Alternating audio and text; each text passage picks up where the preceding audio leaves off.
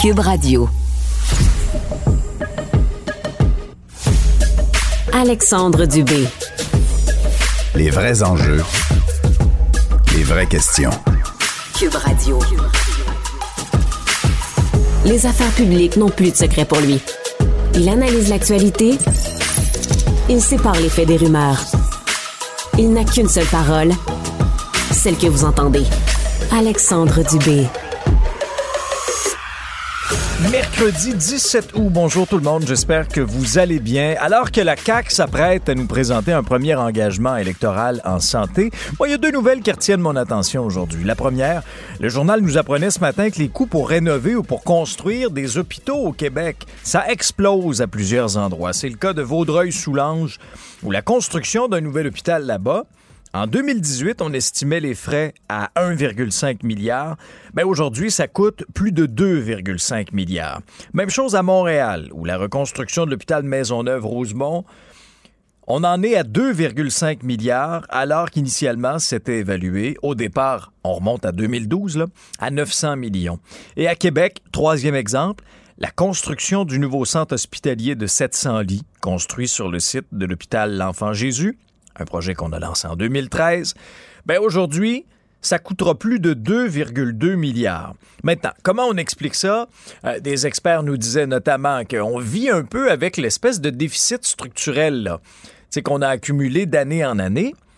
Mais il y a aussi des facteurs un peu plus contemporains, c'est-à-dire la flambée des coûts, la rareté de la main-d'œuvre, le coût des matériaux, l'inflation. Alors, on se retrouve avec des montants euh, faramineux, pour la, reconstruction ou la rénovation de nos hôpitaux.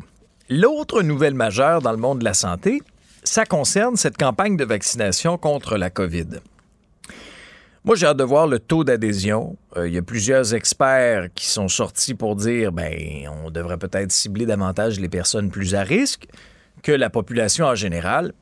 Mais je veux juste faire une petite parenthèse. Moi, j'ai été un des, premiers à décrier notamment la lenteur de la campagne de vaccination qui a eu lieu euh, à l'aube de la vague qui nous a frappés pendant le temps des fêtes. Hein. Souvenez-vous, c'était très, très long. On n'avait pas les gens nécessaires de mobiliser pour remettre cette grosse machine en marche-là. Et on y allait encore avec des tranches d'âge. Donc, les 60-65 ans, 55-60, 50-55. Vous voyez le genre, là? Puis là, on descendait, là. Ça fait en sorte qu'on l'a à peu près toute poignée la COVID pendant le temps des fêtes parce que cette campagne-là a été trop lente. Moi, personnellement, euh, j'ai attrapé la COVID une semaine avant ma, troisième dose. Alors, tu sais, je suis pas le seul dans cette situation-là. Alors, j'avais hâte de voir, moi, le calendrier qu'on allait nous proposer euh, hier de la part du trio santé, le premier ministre, euh, M. Dubé, ministre de la Santé, et le docteur Boileau. Au moins, cette fois-là, on a une approche un peu différente. C'est-à-dire qu'à partir du 22 août, c'est les 60 ans et plus. C'est correct. Et, le lundi suivant, là, on ouvre à tout le monde. On ouvre aux 18 ans et plus. C'est fini, là, les espèces de strates d'âge, 40, 45, 50, 55. Vous le voulez, le vaccin? Ben voilà, vous y avez accès. Vous le voulez pas, c'est votre affaire, ça vous regarde, là. Mais moi, je trouvais qu'on Je comprends, je comprends là, peut-être pour la première campagne de vaccination. Mais pour ce qui est des doses de rappel, moi, je l'avais encore sur le cœur, cette espèce de lenteur-là du temps des fêtes l'année passée.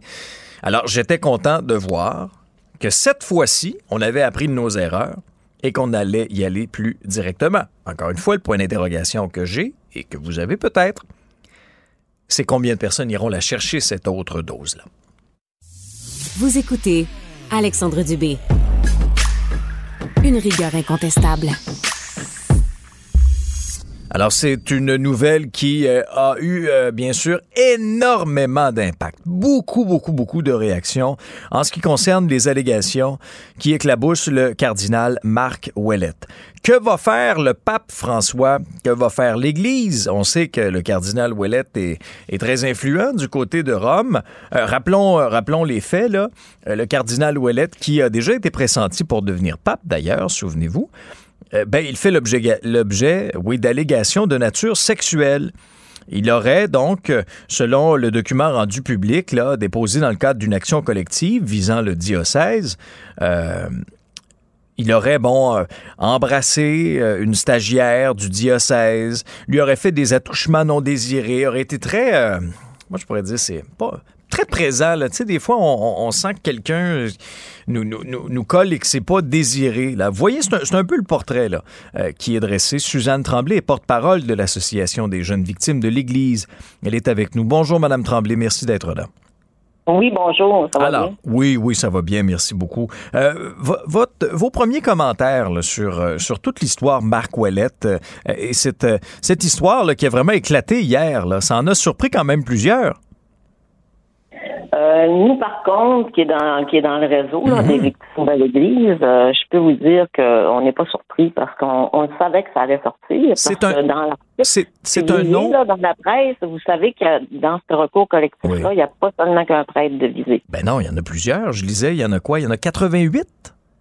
Euh, j'ai pas regardé, je me souviens pas du nombre, là, parce que moi, je m'arrête pas à ça, parce que là, dans les prochains mois, vous allez en entendre d'autres aussi, là. Donc, il y a d'autres cours qui se, qui se préparent. La vague, la vague est partie, là. Ah oui, avec des... des, des, donc, ce que vous nous dites, je comprends que vous ne pouvez pas tout nous dévoiler aujourd'hui, mais ce que vous nous dites, Mme Tremblay, c'est est-ce qu'on est qu'on n'est pas au bout de nos surprises? Pas du tout. Puis euh, moi, je, ça fait 50 ans qu'on lutte, puis qu'on parle, puis qu'on essaie de porter notre voix. Euh, sur ça, on a subi euh, plein de choses qui nous, on a eu plein de choses pour nous en empêcher. Puis là, maintenant, les gens, on peut le faire. Il n'y a plus rien pour les en empêcher. Ça fait qu'ils vont continuer. Puis ça, on le savait pour le cardinal Wallet Mouette, étant dans le réseau, parce que en victime, on a quand même, puis entre tous les recours collectifs qu'il y a eu depuis 20 mmh. ans, on a quand même un réseau de communication. Et euh, moi, je fais pas partie de ce recours-là. Il faut bien spécifier que moi, j'étais le, le présidente porte-parole de la JVE, l'Association des jeunes victimes de l'Église, dans, dans, le, dans le recours collectif contre euh, euh, le diocèse de Chicoutimi. Maintenant, je comprends que c'est important. Je, je, je m'adresse, vous m'avez demandé de, de m'adresser aux médias, oui, et je considère que c'est important de sensibiliser, de continuer à sensibiliser les gens. Mhm. sur ce, sur ce phénomène-là parce qu'il va falloir que ça change et on va avoir besoin d'aide. Juste les victimes, on ne pourra pas y arriver. Il va falloir que les gens s'unissent à nous. Mais pour ça, il faut que les gens soient bien informés. Ouais. Dans le cas de ce, cette action collective qui vise le diocèse de Québec, ça regroupe jusqu'à maintenant 101 victimes et ça vise 88 prêtres. Quand vous dites, on le savait, là, c'est que le nom de Marc Ouellette circulait déjà? C'est ce qu'on en comprend? Dans le réseau, oui. Dans notre réseau, ça circulait. Avec une ou plusieurs victimes? Euh, vous savez, dans, ces contextes-là, euh, souvent les victimes veulent rester anonymes, puis aussi les noms sont confidentiels, comme dans le cadre de mon recours, je n'avais pas accès au nom, j'avais pas le droit d'avoir accès au nom des victimes. Sans avoir accès au nom des victimes, sans connaître la victime qui porte plainte contre un prêtre hmm. précisément, dans notre réseau, on est informé parce qu'il y a des gens qui travaillent en parallèle qui ne sont pas des victimes. Oui. Mais dans ce cas-ci, donc, euh, la, femme en question, euh, bon, était, stagiaire au niveau de la pastorale. Il y avait l'aspect aussi euh, en autorité, hein? c'est ce qu'on en comprenait. Il y, a, il y, a, eu comme une espèce de dilemme à ben, savoir est-ce que j'en parle ou non? Mais, mais c'est sûr, parce que euh, écoute, c'est tout un monde, le monde euh, le, monde de l'Église catholique. Là. Euh, tu peux pas sortir de même euh, publiquement puis annoncer quelque chose. Tu peux avoir des représailles. Et comme on a les victimes ont été bafouées et ont été intimidées par l'Église, ben il reste qu'on a tout le temps une peur. Et euh, faut, faut vraiment s'organiser puis être bien être bien euh, à côté. aider et soutenir dans ce processus-là. Bon, justement, comment vous épaulez les, les, victimes, les gens qui se présentent à vous euh, pour, les, pour les aider dans, dans ce qu'ils ou elles vont traverser? Ben, c'est en, fait, euh, on l'a vu dans les dernières années, ceux qui étaient victimes d'abus sexuels ou d'abus de toutes sortes sortaient dans les médias, sortaient dans Facebook hmm. et ils contaminaient leurs preuves. Alors, pour euh, si tu veux faire un recours collectif ou faire des accusations criminelles, faut pas que tu contamines des preuves ou euh, euh faut pas que il y a certaines choses qu'il faut pas que tu dises dans, les médias. Et puis, tu peux être poursuivi aussi euh, si, si tu n'as pas. Euh, alors, faut vraiment, euh, faut vraiment être bien entouré de gens, de, gens, de professionnels qui peuvent te conseiller, des avocats. Ça, c'est sûr. Et prendre l'expérience de ceux qui ont déjà fait des recours collectifs. Moi, je suis pas, euh, j'aime pas beaucoup ça, faire des entrevues comme ça. J'aime vraiment pas ça, faire des entrevues euh, aux médias et être dans et être dans les médias comme ça. Mais à l'étape-ci où on est rendu, pour toutes les victimes, peu importe le recours collectif, c'est important que la mhm. population soit bien informée. Et les gens qui veulent, à toutes les fois que je vais parler ou qu'une autre victime va s'adresser d'un autre recours collectif, ça aide les victimes à sortir du placard. Ah, ben absolument. C'est très, curatif de faire euh, des accusations criminelles, de confronter ton agresseur. Ça règle pas tout, mais ça aide beaucoup parce que on a comme toujours été traité de menteuse et là, on a la reconnaissance comme de quoi, ben, j'ai pas rêvé, hein. C'est arrivé puis j'ai pas inventé ça. Puis c'est correct que je le dise. Euh, mais il reste toujours la peur qu'il va nous tomber de quoi, qu'il va nous arriver de quoi par, par l'arrière, qui va, qui va nous faire mal ou qui va. Mais on n'est plus à, à, à, cette étape-ci, à cette ère euh, comme autrefois. Là. Là, on peut parler. Alors, faisons-le, mais faisons-le de manière adéquate pour nous faciliter la tâche puis d'être pris euh, d'être pris sous l'aile de, professionnels. Mhm. Avez-vous l'impression d'être davantage cru maintenant? Ben oui, c'est sûr, c'est sûr, puis ça fait du bien. Comme je vous dis, ça règle pas tout. Mhm. Mais enfin, parce que moi, quand euh, j'étais jeune, aller jusqu'à maintenant, parce que ça fait 50 ans qu'on puis les autres victimes que je connais, euh, oui, on n'a pas été cru, mais on avait à vivre avec ça. On ne pouvait pas nécessairement d'en parler parce que ça dérangeait tout le monde. Mais pour notre bien-être personnel, à un moment donné, il faut faire quelque chose, il faut apprendre à vivre avec, il faut consulter. ça, ben, ça prend des sous. Ça, c'est tout un processus euh, qu'on doit mettre en place pour aller mieux. Et on a besoin de, d'être soutenu par différentes personnes, par notre entourage. Moi, j'ai été chanceuse, ma famille. Euh, m'a toujours soutenu, mais c'est pas le cas pour euh, la majorité des victimes. Mhm. Puis je comprends qu'à cette partie du, recours, dans les, allégations contre euh, le cardinal Ouellet, je comprends que les victimes ne s'affichent pas et qu'elles ne parlent pas à cette étape-ci. Mhm. Puis c'est mieux ou c'est mieux pas qu'ils voient euh, les choses venir puis se sentir à l'aise de le faire. Ouais. Dans le cas de, des procédures euh, vous impliquant euh, ainsi que l'association, ça visait quoi? C'était bien le diocèse de Chicoutimi, hein? Euh, oui, dans les agressions de, Paul-André Harvey. Exactement, exactement. Ça tire à, à sa fin, ces procédures-là? c'est terminé. C'est terminé. terminé. On a eu, le procès commençait le 7 mars. Oui. On a eu une entente, un règlement hors cours, une entente qui s'est final, qui s'est concrétisée le 27 avril. Et là, on est en règlement d'indemnisation. On est en de, faire nos demandes pour être indemnisés. Euh, mais en fait, euh, le recours collectif est terminé. Cette, saga-là, cette lutte-là, c'est, écoutez, c'est, colossal. Hein, mm. Et c'est c'est encore difficile pour les victimes. C'est pas facile, là. C'est pas, ah, je vous crois. c'est pas un processus facile mm. encore. Ça devrait pas être comme ça parce que nous, le procès devait durer huit, semaines. Imaginez, vous vous dans un procès de huit semaines où tu vas devoir témoigner probablement plus d'une fois. Et tu, te fais euh, ni plus ni moins harceler dans les interrogatoires par mm. la partie adverse. Vous en sortez pas indemne, hein, Madame Tremblay? Ben, pas du tout. Pas du tout, pas du tout. Non. Alors, c'est pas quand une, personne fait ça, qui, qui, qui se qui confronte l'Église catholique comme ça, c'est pas une petite organisation à confronter, non. Et là, euh, vous allez voir dans vendredi sur Crave, là, il va sortir euh, la série de documentaires de Jean-François Poisson, où on raconte nos histoires. Différentes victimes qui ont porté des recours, qui ont perdu le recours, vont raconter leur histoire. Et là, vous allez connaître plusieurs dessous. Et ça va sortir le 26 août sur Canal D. C'est Euh, une série de quatre documentaires. Oui, dites-moi quand, euh, quand vous lisez, parce que ça a été rapporté là, dans les médias en début de semaine, euh, de la part de l'Église catholique de Québec, euh, qui dit qu'elle n'a pas les moyens de verser des dizaines de millions de dollars en compensation.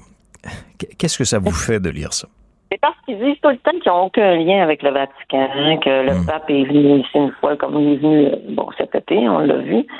Et euh, ça, c'est une façon de, de retarder l'échéance des poursuites. Euh, ils vont aller chercher toutes les procédures légales pour faire étirer le temps. Pour... Mais pourtant, ils, disent, ils nous disent clairement, on, tu sais que le pape est venu au mois de juillet, là, puis dans ses, dans ses discours, il disait on va aider les victimes. On, euh, il a fini par. Il n'a pas reconnu euh, que- n'a pas autoproclamé euh, son Église euh, comme agresseur, Mhm. comme. mais il a reconnu qu'il voulait aider les victimes, puis qu'il voulait aider dans le processus. Mais pourquoi à ce moment-là, le recours collectif contre le, le diocèse de Québec et celui de Montréal, si, va, étire encore en longueur, puis que les victimes sont encore obligées de, de se faire entendre par la justice, par un procès. Oui, je comprends qu'il y a des procédures, on s'en sortira pas, là. Mais alors, sont-ils vraiment sincères? Non. Hmm. Ni l'argent, ni non. Ils ont, ils ont des. Écoutez, c'est- une procédure euh, dans laquelle j'ai passé pour vous dire que c'est très ardu puis c'est Ben pas ouais. la Ils ont- ils ont- On ils ont- fait pas ça pour. Ils ont de l'immobilier, ils ont des terres, Oui, ils ont oui. des actifs. Ils ont de l'argent Ah. euh, vous savez, euh, il y a beaucoup de choses que. euh, dans un cours collectif, tu découvres beaucoup de choses. Et Ah là, ouais. pour, pour pas nuire aux autres cours, ben c'est sûr que j'en j'en dirai pas plus, là. Hmm. Mais ils ont la capacité ils ont la capacité de payer, mais ils vont pas la chercher. Ouais. En conclusion, Madame Tremblay, euh, dans le cas du cardinal Ouellette, quel geste vous auriez euh, souhaité voir de la part de l'Église, là, du moins à court terme à la suite de ces allégations-là? Ben, qui reconnaît. Ben, je, je, vous savez, qui, qui, euh, qui fasse les, les procédures rapidement. Mhm. Parce que ça donne rien des écoutez, nous autres, ça a pris, notre recours collectif a commencé en 2016, mais euh, on était actifs depuis 2010 par les accusations criminelles contre Paul-André Harvey. Ben, c'est 12 ans. là. Ça a pris 12 ans. Là. Aïe, aïe, aïe. Puis là, je vais vous le dire que notre cours collectif a été très rapide. C'est un des plus rapides qu'il y a eu. Puis pourtant, on a été un des premiers au Québec à accuser l'Église, à confronter l'Église catholique. Mhm. Et euh, ça, ça les a donné un coup de vue. là. Et les autres qui voulaient porter un recours attendaient de voir les résultats avec nous. Et ils n'ont pas plus droit à l'erreur. hein. On n'avait pas droit à l'erreur. Ils vont devoir euh, monter leur casse-tête puis euh, placer leur pion euh, comme il faut parce que tu affrontes pas n'importe qui. Puis ils ont, ils ont une grosse armée d'avocats. Ouais. Suzanne Tremblay, vous êtes porte-parole de l'Association des jeunes victimes de l'Église. Merci d'être venue à l'émission aujourd'hui. Bon courage. Merci, bonne journée. Au revoir. Vous venez de vous connecter en direct sur Cube Radio? Pas de stress. Tout ce que vous venez d'entendre est disponible sur l'application Cube ou le site cube.ca.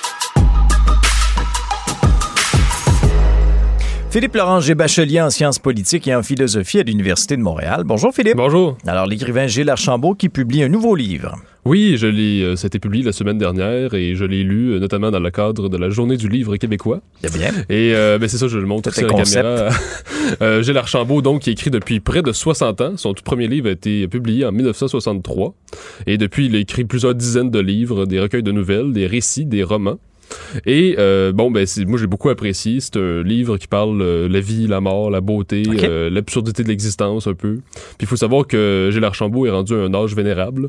Donc il parle souvent de la vieillesse, euh, du temps qui passe. euh, puis souvent, regardez juste le titre, Mes débuts dans l'éternité, ça commence à faire un peu...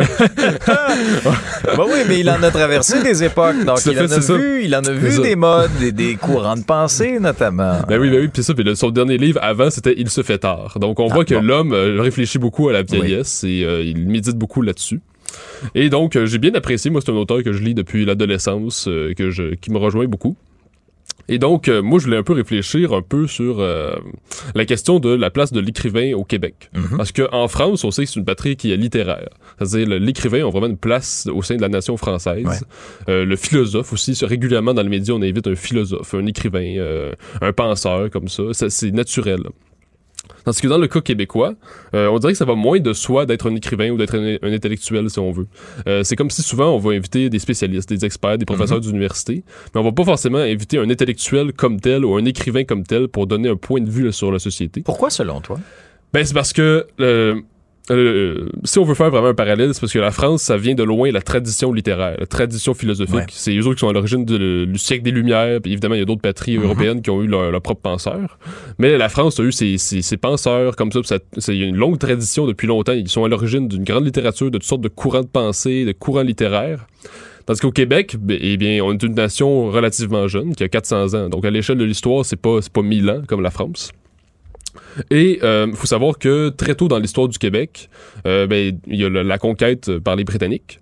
Et donc, les, les- les Québécois n'ont pas, le, le- n'ont- n'ont pas le, le luxe de pouvoir vraiment être des lettrés, si on veut. Oui, il y en a, mais ils sont, sont très peu nombreux. Donc, on, a, on, on peut avoir des Philippe Aubert de Gaspé, euh, des écrivains comme ça. Mais souvent, c'est des, aussi des écrivains qui sont marqués par un peu l'état de l'état un peu colonisé de- du peuple dans lequel ils vivent. Ils, sortent, ils sentent une sorte d'inhibition, une sorte de condition de colonisé qui les pèse beaucoup, puis ils vont beaucoup réfléchir là-dessus, méditer là-dessus. Ou du moins, leurs romans sont marqués par ça. Donc c'est pour ça, entre autres, que souvent le roman québécois s'univer- s'universalise difficilement. Parce que euh, souvent, l'un des, des buts du roman, c'est d'essayer de, de, de, de- de passer du particulier à l'universel. Donc, on, passe, on parle d'une situation particulière à notre propre peuple, puis à partir de ça, on peut atteindre l'humanité dans son universel. On le voit, pour c'est pour ça notamment que les Russes sont très populaires, Dostoevsky, euh, Tolstoï, tout Ouais. ça. Même si la Russie, ça nous semble très loin culturellement, on peut quand même se reconnaître dans... Surtout présentement. Oui, oui. en En effet. plus présentement. En effet, mais on peut quand même se reconnaître dans les, les grands écrits Ouais. de Tolstoï, Dostoevsky et d'autres. Donc, euh, dans le cas québécois, il y a une difficulté. Euh, puis, je pense qu'au Québec, il y a aussi le fait que très longtemps, on a été des gens qui ne- n'allaient pas à l'école, qui n'étaient pas, instruits. Ça fait pas si longtemps que nos, nos ancêtres euh, signaient avec un, un X. Ils ne pouvaient même pas signer par leur propre nom. Donc, je crois qu'il y a un préjugé anti-intellectuel très fort au Québec, malheureusement, qu'on ne s'est pas encore très bien débarrassé. Euh, tout simplement parce que je pense que c'est un peu le préjugé qui vient un peu, euh, je sais pas, du paysan, de l'ouvrier, qui voit un peu comme euh, celui qui va à l'école comme un snob. Puis euh, c'est vrai qu'il y avait du snobisme souvent chez ceux qui allaient au, au grand séminaire, aux grandes écoles classiques, ou qui faisaient, qui faisaient la prêtrise. Il pouvait avoir du snobisme comme ça. Donc je pense qu'il y a une méfiance qui est restée. Est-ce que, à ce moment-là, je me fais un peu l'avocat du diable, est-ce que, est-ce qu'aussi, les grands intellectuels de notre société ont pas aussi une responsabilité de bien vulgariser les enjeux? Ah, c'est sûr. Hein? Ah oui. Parce que des fois, je suis allé à l'université, j'y suis Ah oui. encore. Alors, j'ai j'ai 36 ans, j'y j'y suis encore, j'aime apprendre. Mais des fois, ça peut arriver, par contre, d'entendre quelqu'un qui est très, très, très instruit, mais qui n'est pas capable de vulgariser Non, un ça. enjeu Ah oui. et de communiquer ce qui se passe. Alors ça aussi, c'est un défi de la part de ces philosophes et de ces intellectuels de, de bien s'exprimer, de s'exprimer pour que tout le monde puisse comprendre et que ce soit accessible à tous et non seulement à un cercle très fermé d'intellectuels. Mais c'est intéressant ce que tu dis parce qu'en effet, on remarque ça beaucoup en philosophie, des penseurs qui sont Ouais. très obscurs. J'ai j'ai quelques profs d'université en tête aussi Oui, c'est en pensant à ça. Il y en Oui, a des excellents, par contre, j'ai eu la chance oui, d'en avoir des super Ah oui, bons mais dans mon parcours, aussi. mais Mais je crois qu'en effet, Hmm. c'est pas faux de dire qu'il y a des intellectuels qui sont difficiles à appréhender, qui sont très lourds, euh, très difficiles, de- qui vulgarisent très mal, qui sont pas des bons pédagogues. Euh, je pense notamment le- l'exemple le plus caricatural en philosophie, c'est Hegel, le philosophe allemand qui, même ses experts ont la difficulté à le comprendre. c'est pas peu dire. Mais dans le cas de la littérature, je crois que ben, par exemple un Gilles Archambault est très facile à ouais. comprendre. Mais il y a pas une popularité, il y a une popularité qui est vraiment en déclin pour le livre en général, puis on le voit même pas juste au Québec, mais même en France, le livre se vend de beaucoup moins. Sauf pour, par exemple, mettons, je sais pas moi, les thrillers, les mangas, les Ouais. BD qui ont leur vertu, mais qui sont pas la, la- la littérature qui essaie de comprendre le monde, qui essaie d'être un, un miroir de la société, d'une époque. Donc, malheureusement, je pense qu'au Québec, il y a encore beaucoup de boulot à faire pour essayer d'avoir une véritable culture littéraire, d'avoir une véritable vie intellectuelle au Québec. Parce que c'est très difficile en ce moment au Québec, je pense. Ouais. Dans le cas de, de Gilles Archambault, est-ce qu'il se prononce sur les tendances du moment, là, le wokisme, euh, toute l'espèce de, de bien-pensance qu'on a là, dans la Ah, oui, société, oui. qu'on peut plus rien dire, qu'on peut, qu'on n'ose plus rien dire. Ah oui, oui. Euh, ben, Gilles Archambault, c'est ça, c'est vraiment l'homme de son époque qui ne qui n'essaie pas d'être à la mode. C'est pas un homme qui est très médiatisé, qui cherche pas non plus à être, euh, il cherche pas non plus à faire comme un régent du chambre puis à être caché non plus. C'est-à-dire, c'est un homme normal qui veut pas être médiatisé, qui veut pas être spectaculaire, qui cherche pas à aller à tout le monde en parle. C'est puis, en ce sens, il ne va pas aborder des sujets euh, comme le, le néo- le néo-féminisme ou toutes sortes de causes environnementales. Même que il y a, il y a un peu le regard, moi je trouve que c'est vraiment le regard littéraire de celui qui est un peu euh, qui conserve une certaine ironie face euh, à tout ce qui se passe un peu dans le monde, qui conserve une certaine distance. Et pour moi, la vraie littérature, c'est ça. C'est un anti-militantisme. C'est-à-dire qu'on ne cherche pas à militer selon les causes du moment. On essaie d'observer qu'est-ce qui se passe un peu Ouais. autour de nous, puis de comprendre le monde, de comprendre euh, le- la vie, euh, la beauté, tout ça. Je crois que Gilles Archambault est fidèle à une certaine, idée- une certaine idée de la littérature qui est haute et qui est noble. Donc, en ce sens, euh, je vous encourage à le lire. Oui, non, absolument. Merci. C'est une très belle suggestion, effectivement. Je veux, je veux absolument t'entendre avant qu'on se quitte sur Oui. l'affaire Salman Rushdie. Oui. Euh, cet auteur, bon, d'un livre bien, bien connu, Les versets sataniques, Mhm. qui a été poignardé, attaqué il y a quelques jours à New York au moment où il s'apprêtait à donner sa conférence. Blessure très sérieuse, Oui, à un oui, point oui, tel qu'on l'a placé sur un respirateur au cours de la fin de semaine. Son état de santé s'améliore. Mhm. Mais quand même, quelle histoire. hein. Oui, puis d'ailleurs, on en parle tellement que j'ai l'impression que l'attaque a eu lieu il y a deux semaines. Mais ça fait juste cinq jours, Ah quand on y pense. C'était oui, ben vendredi dernier. vendredi. Puis justement, cette attaque-là visait carrément à le tuer. Euh, finalement, on a eu, ben, il y a eu beaucoup de chance, puis il va se remettre. Et ça fait longtemps qu'il dis, qu'il est la cible de menaces, là. Parce qu'il faut se rappeler que dans le cadre de la révolution iranienne, euh, l'Iran est redevenu un pays ultra conservateur sur le plan des mœurs euh, en raison d'une religion, Mm. la religion musulmane sur- qui est comme plus de- très très conservatrice puis qui est chiite. Et donc, depuis ce temps, l'Iran est très conservatrice. Et en 1989, euh, le fondateur de l'Iran euh, actuel, l'ayatollah Khomeini, a lancé une fatwa contre euh, le Salman Rushdie. Qu'est-ce que c'est une fatwa? Ben, ça signifie un avis. Donc, un avis comme d'interdiction pour dire, euh, ben, cet homme-là, maintenant, il est, euh, il est comme chassé euh, Mm. parce qu'il a eu des écrits hérétiques Ouais. qui, ne, qui ne correspondent pas à ce qu'est le vrai islam. Donc, euh, il, a commis, il a commis une hérésie. Là, ce qu'il faut savoir, c'est que pendant plusieurs années, mais en fait, quand a été lancée la fatwa en 1989, il y avait eu des manifestations un peu partout dans le monde, surtout en Occident, qui, qui voulaient carrément, c'est des manifestations, des manifestations, des émeutes, là, qui, qui voulaient carrément en finir avec Salman Rushdie. Mm. C'était des gens qui étaient vraiment, euh, qui étaient fidèles au régime iranien, puis ils disaient, faut en finir avec cet homme-là. Il, a- il a commis l'hérésie à Mm. l'égard de la, la Oumma, qui est la grande communauté islamique, si on veut. Donc, ce qui, avait, ce qui, ce qui m'amène à la réflexion suivante, qui, qui a été euh, rapportée par euh, Michel Onfray dans son livre Décadence en 2017. Vers la fin de son livre, il dit, euh, ben, pour lui, selon lui, l'Occident est en décadence, parce que l'un des, arguments principaux qu'il utilise, c'est de dire, euh, dans le cadre de l'affaire Salman Rushdie, l'Occident n'a pas beaucoup réagi face aux émeutes. C'est-à-dire, c'est comme si on on n'a pas beaucoup réagi, on se laisse intimider, on se laisse piétiner, puis on, on fait pas beaucoup, on fait pas grand-chose. Mais là, quand même, euh, je sais pas si l'Occident est décadent, c'est une question qui me hante chaque jour. Ah oui, à chaque Oui, oui, jour. parce que ce c'est quand même, c'est une vraie question. Est-ce qu'on Ah oui. est, est-ce que je fais partie d'une civilisation qui est en déclin, qui est en Mhm. décadence, Mhm. ou est-ce que c'est juste une, une période transitoire, Ouais. euh, sombre, si on veut? Donc, c'est une vraie question. Puis l'affaire Salman Rushdie nous rappelle que, ben, malheureusement, je pense que l'islam rigoriste, l'islamisme, a beaucoup de puissance, beaucoup de pouvoir, beaucoup, un grand pouvoir d'influence, même ici en Europe, en Amérique du Nord, si bien qu'un homme dans l'État de New York peut être attaqué Ouais. simplement pour euh, des, des opinions. Ouais. Et, et lui qui a dû vivre caché là, pendant euh, des Ben oui, ben années oui. sous protection, Ben oui, il oui. commençait à, à- à- à- à avoir un peu plus de liberté ou une vie un peu plus normale. hein, et, et ça, c'est survenu. C'est vraiment un geste qui a choqué énormément de, de gens. Philippe, Ben oui. je te remercie. Et merci Tu beaucoup. reviendras faire ton tour demain? Bien sûr. Bye OK, bye. salut. Gêne-nous de l'information. Impossible de le déstabiliser. Alexandre Dubé. Culture et société. Salut Anaïs, bon mercredi. Bonjour Alexandre. Alors, euh, c'est une histoire euh, qui avait fait le tour du monde. On avait suivi, bien sûr, euh, avec stupéfaction là, ce qui se passait.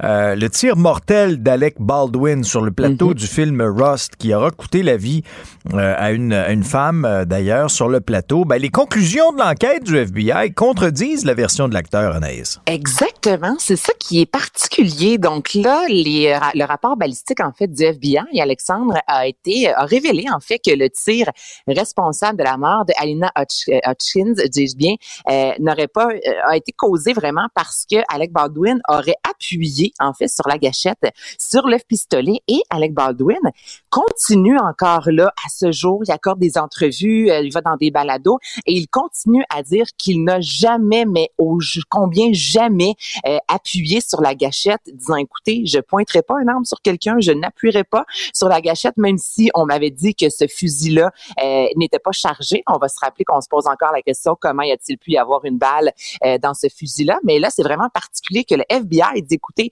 le fusil était fonctionnel, il n'y a rien pu se passer. Et là, Alec- euh, Baldwin de son côté, Alexandre continue à dire que la balle est réellement partie toute seule. Donc là, c'est encore particulier malgré le fait qu'il y a eu une enquête. Euh, On est encore en train à ce jour d'écouter comme tous les enregistrements parce qu'Alec Baldwin, à la base, n'avait pas voulu remettre en son téléphone cellulaire. Donc là, euh, l'enquête se poursuit. On a dit évidemment que c'était involontaire, là, que ça a été accidentel. Ah, mais ça, le ça, je peux de. Alina, mais quand même d'avoir un acteur qui continue à clamer haut et fort son innocence alors que le rapport balistique dit bien écoutez, il a fallu qu'Alec Baldwin appuie sur la cachette, la gâchette, dis-je bien. Hmm.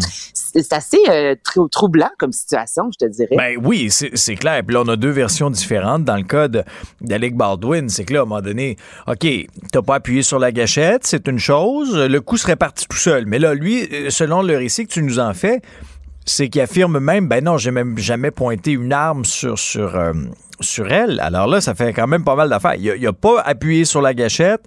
Et là, la trajectoire de la balle, c'est quoi? C'est un hasard que le canon a été finalement en face de cette pauvre dame-là. Euh, Exactement. Puis c'est que là, tu as un rapport quand même balistique. Ce sont Ouais. des experts, c'est le FBI qui ont analysé euh, de toutes les façons la scène, qui ont analysé le fusil, qui disent, tout le monde s'entend pour dire, écoute, il fallait qu'on pèse pour que ça se déclranche. C'est impossible, sinon la balle ne serait pas partie seule. Donc, Mm. Tu sais, c'est pas fini, hein, cette Ah, non, fameuse non. saga. Donc de- là, euh, au moins, on, les, le gouverneur, pas le gouverneur, le FBI Mm. s'entend pour dire que c'est accidentel, mais il y a encore à ce jour euh, des procédures civiles, plusieurs membres du plateau qui ont Ah, continué oui. à dire qu'écoutez, là, il y avait vraiment un manque d'encadrement Exact. sur le Il y avait de la négligence. aller, Moi, c'est ce qui- manquait d'employés. Donc, Ouais. c'est tellement particulier, ce film-là, ce qui s'est passé sur le plateau. Euh, ça a donné quand même la mort euh, ouais, Mm. d'une d'une femme. Donc, l'enquête se poursuit, mais Alec Baldwin, lui, continue à dire que c'est vraiment pas de sa faute en Mm. aucun cas. Moi, ce qui m'avait marqué, parce que, tu sais, quand on se posait la question, comment ça se fait qu'il y avait des vraies balles dans Mm. ce fusil-là?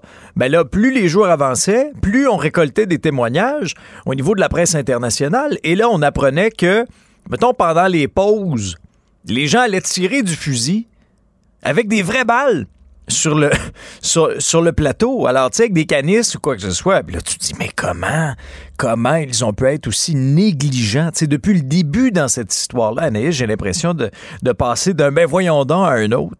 Ben oui, puis Alec Baldwin, dans sa première entrevue euh, télévisée, qui était sortie disant, bien écoutez, tu sais, j- j'avais dit qu'il n'y avait pas de remords, qu'il ne se sentait pas mal parce que ce n'était pas de sa faute. Et ça, ça avait aussi fait le tour du monde en disant, écoute, c'est pas de ta faute, c'est correct, mais de là à dire, non, tu sais, je me sens pas mal. Mm. Lui, dès le début, là, il a agi d'une façon assez particulière. En même temps, écoute, tu causes la mort d'une femme, c'est sûr qu'en tant qu'acteur, tu, tu restes surpris, Ah, tu t'attends pas à ça, ça, mais pas du Non, tout. non, mais là, non. par la suite, il y a eu beaucoup de, de lettres, notamment, puis des associations, euh, des, des acteurs qui ont dit, écoutez, nous, on veut avoir maintenant une vraie de vraie formation. Tu sais, Ouais. Puis Alec Baldwin s'est fait quand même rentrer dans maintes reprises Mhm. par des Tom Cruise de ce monde, disant, écoutez, être un acteur, c'est savoir, c'est savoir manier le fusil. Être un acteur, si on joue au hockey, c'est apprendre à réellement jouer au hockey. Tu comprends? Ça fait partie de notre job. On est, en, on, on- c'est ce qu'on fait, on incarne, on vit. Donc, de dire vraiment que le, le fusil, tu savais plus ou moins comment qu'il allait fonctionner, ça fonctionne pas en tant qu'acteur. Tu devrais savoir manier l'arme.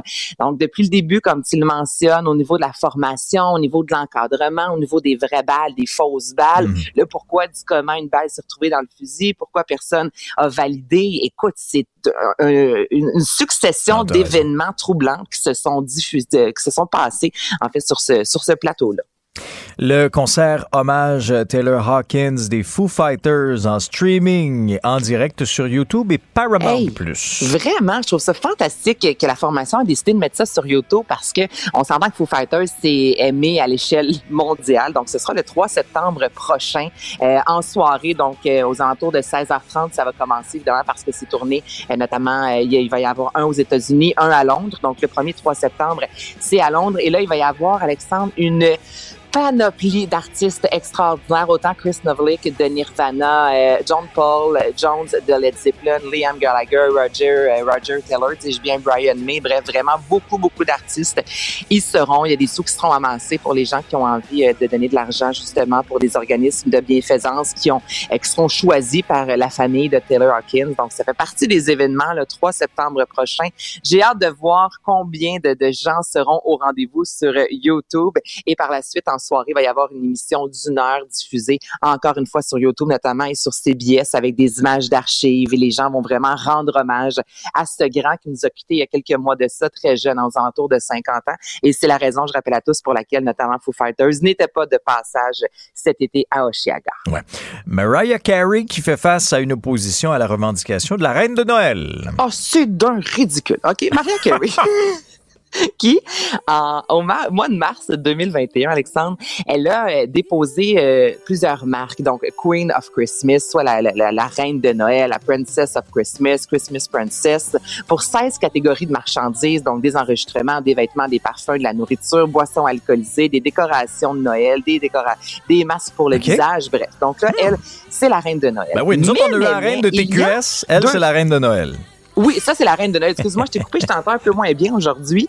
Et euh, c'est ce qu'elle dit d'elle-même. Et il y a la chanteuse Darlene Love, entre autres, et la chanteuse Elizabeth Chan. Donc ça, ce sont deux femmes qui sont sorties disant Wow, minute, Maria, là. Nous aussi, on est des reines de Noël et Darlene Love a pris la parole, OK, sur ses médias sociaux disant, j'ai 81 ans.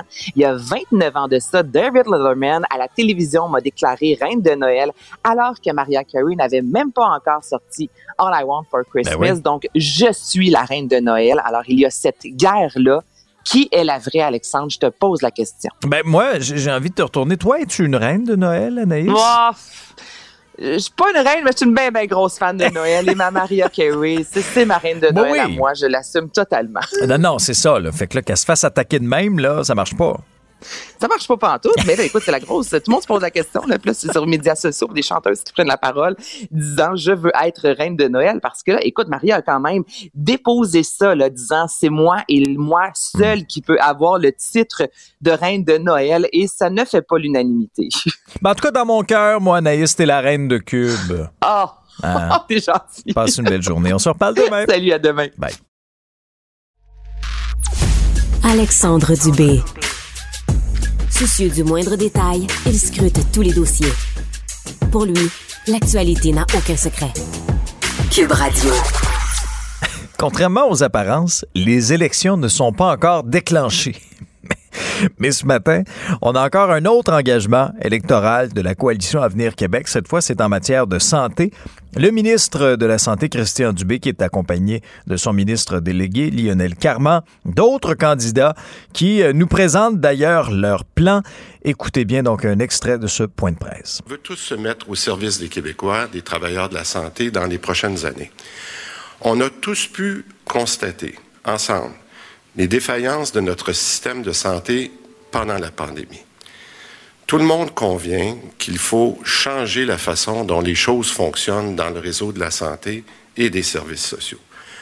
On a déposé en mars un plan de santé qui a été bien reçu. En fait, le but ultime, c'est que les Québécois aient un accès à des soins qui sont beaucoup plus humains et plus efficaces.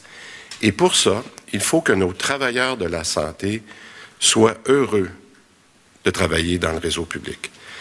Après avoir lu tous les rapports et écouté beaucoup de monde au cours des dernières années, incluant plus récemment la commissaire à la, santé, Mme Castonguay, j'ai demandé à la sous-ministre, Mme Savoie, de nous indiquer quels changements on devait faire pour avoir la meilleure organisation pour réussir maintenant le plan de santé.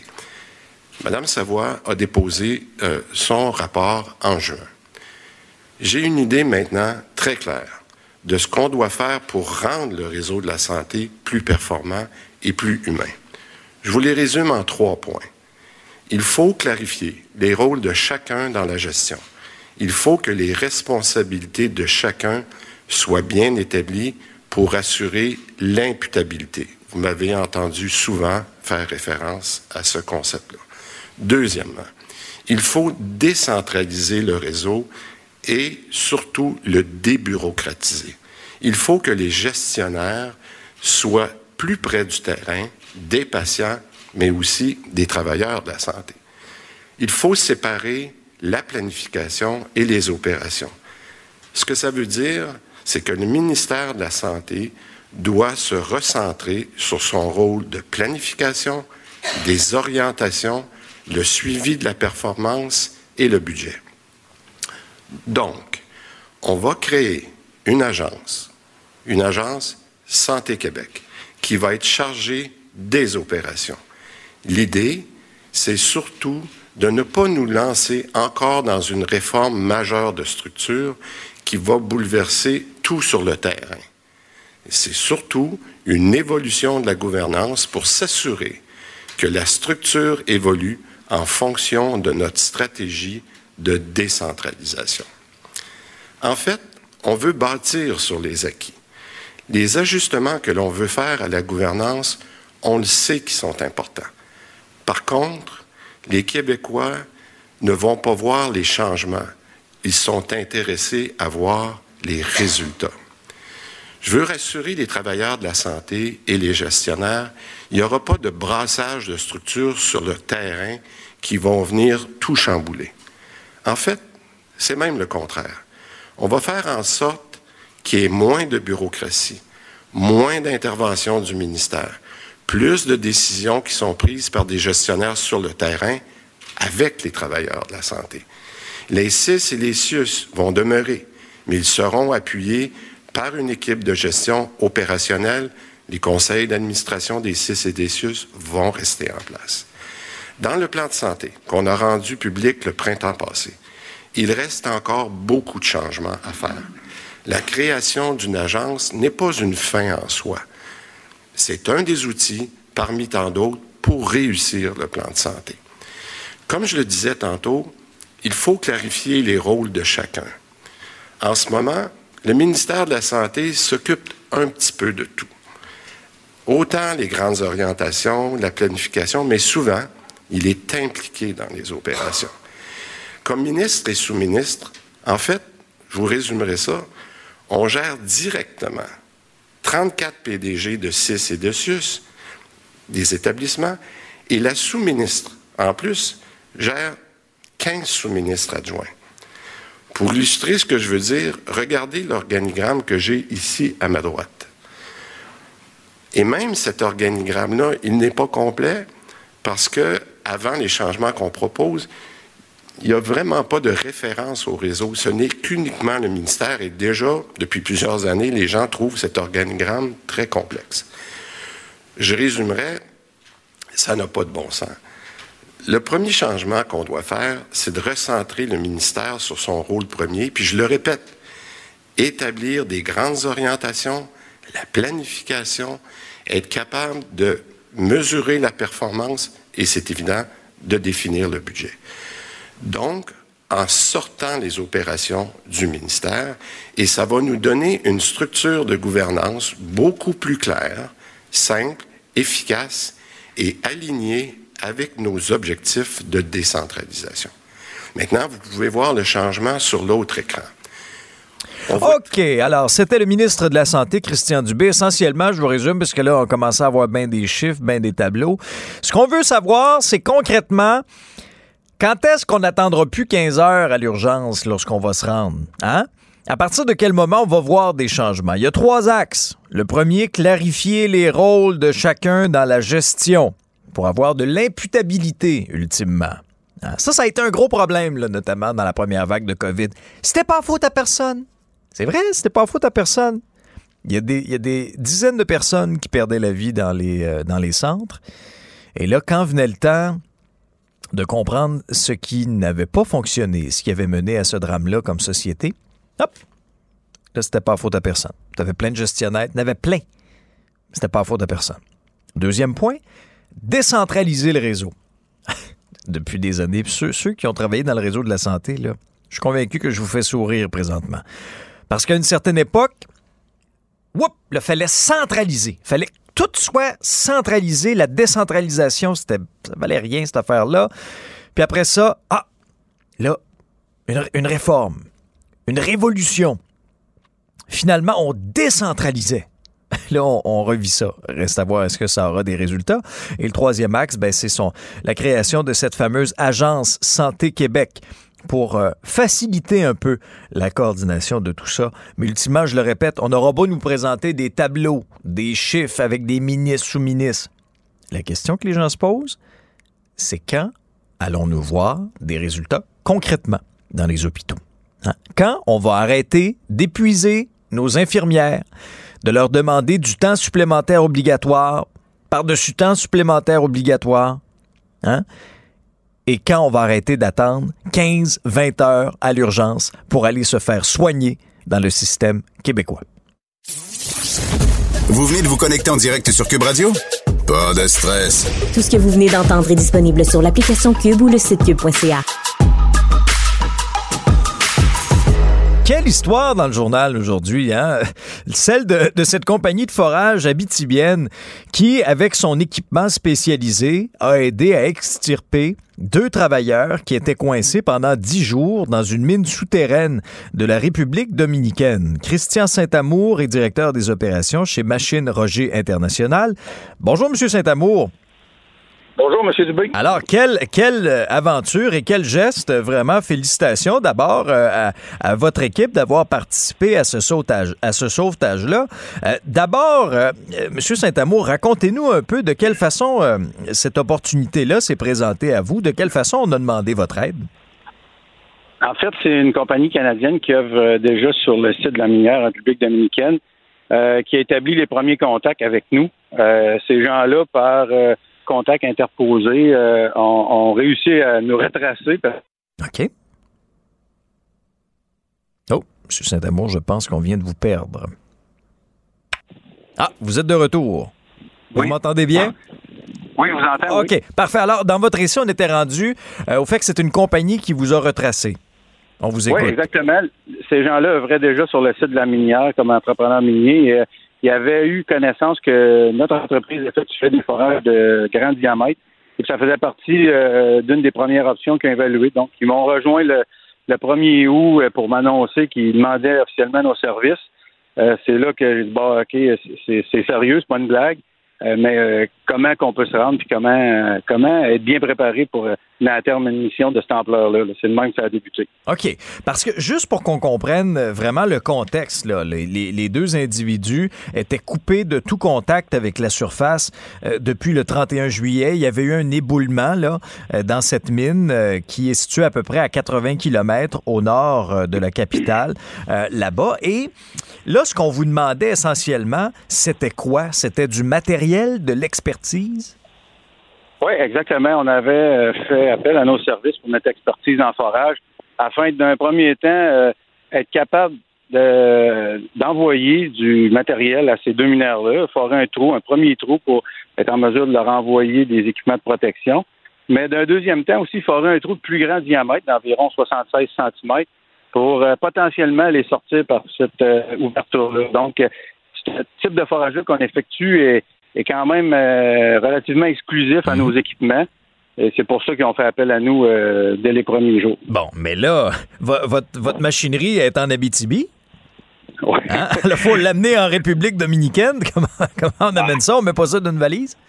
Ben, exact. C'est ça, c'était hors du commun. Il n'y a pas de plan d'urgence décrit là-dessus. Euh, aucune préparation de fait, mais on, on s'est vite rendu compte que les avions euh, qu'on aurait pu utiliser au niveau commercial, c'est impossible par la charge qu'il y avait à transporter. On parle de 27 000 kilos environ.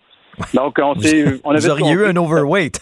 Vous auriez... Ah, ouais, ouais. Euh, on aurait une, une, surcharge de poids, effectivement. Mais euh, à ce moment-là, on s'est rendu compte parce qu'on savait, bon, ça prenait l'armée. Donc, c'est les gouvernements euh, de la République qui ont demandé euh, l'aide d'urgence au gouvernement canadien. Ah, oui. Hein? Si, ouais, s'ils pouvaient euh, mobiliser euh, un avion avec la puissance euh, pour transporter nos équipements. Et puis, ça s'est fait en dedans de quelques jours. Comment vous avez, puis, euh, comment, comment vous avez vécu ça, euh, M. Saint-Amour, cette expérience-là avec l'armée? Ben, premièrement, c'est euh, impressionnant à tous les niveaux, juste la, la- la- la- la dimension de l'appareil, la rapidité d'exécution, leur professionnalisme, bien sûr. euh, mais d'un deuxième temps, on est comme tombé en mode mission, nous autres aussi. Et puis, euh, on a travaillé en équipe, en collaboration avec ces gens-là, de- des militaires, parce que eux aussi, ils étaient un peu dans l'inconnu sur le transport de ce type d'équipement-là. Donc, la collaboration est devenue nécessaire. On a fait une équipe, on a chargé l'avion, puis dans la même journée, euh, parti. Puis, euh, je peux vous dire, les heures comptent plus. là. On, on Mhm. est en mode opération. Ben oui. On est parti- On est parti dans la journée même, atterri en fin de soirée tard euh, en République, puis euh, procédé au débarquement des équipements de là. Ouais, je dirais même en, en mode survie, hein, étant donné qu'il y en avait deux qui étaient coincés, qui étaient coincés Ouais. en bas. Euh, là, on va y aller dans le plus technique un peu, puis on, on- on compte sur vous pour que vous nous l'expliquiez le, le plus clairement possible.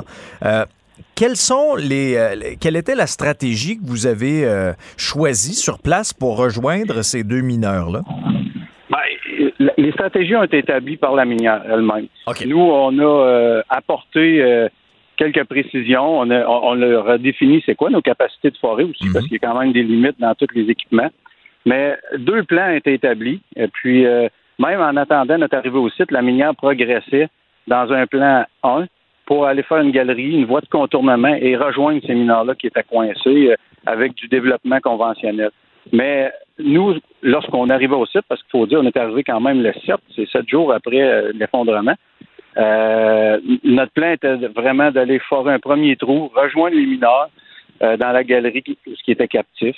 Et puis, si ce plan-là fonctionnait pas, on avait toujours la possibilité d'utiliser la voie de contournement pour aller forer une deuxième ouverture également. Donc, euh, ils, ont, ils ont travaillé deux stratégies en simultané au cas que ça floppe d'un bord ou de l'autre. Oui, parce qu'il y avait des risques, là, ultimement. Il y avait des, un danger là, pour les deux mineurs.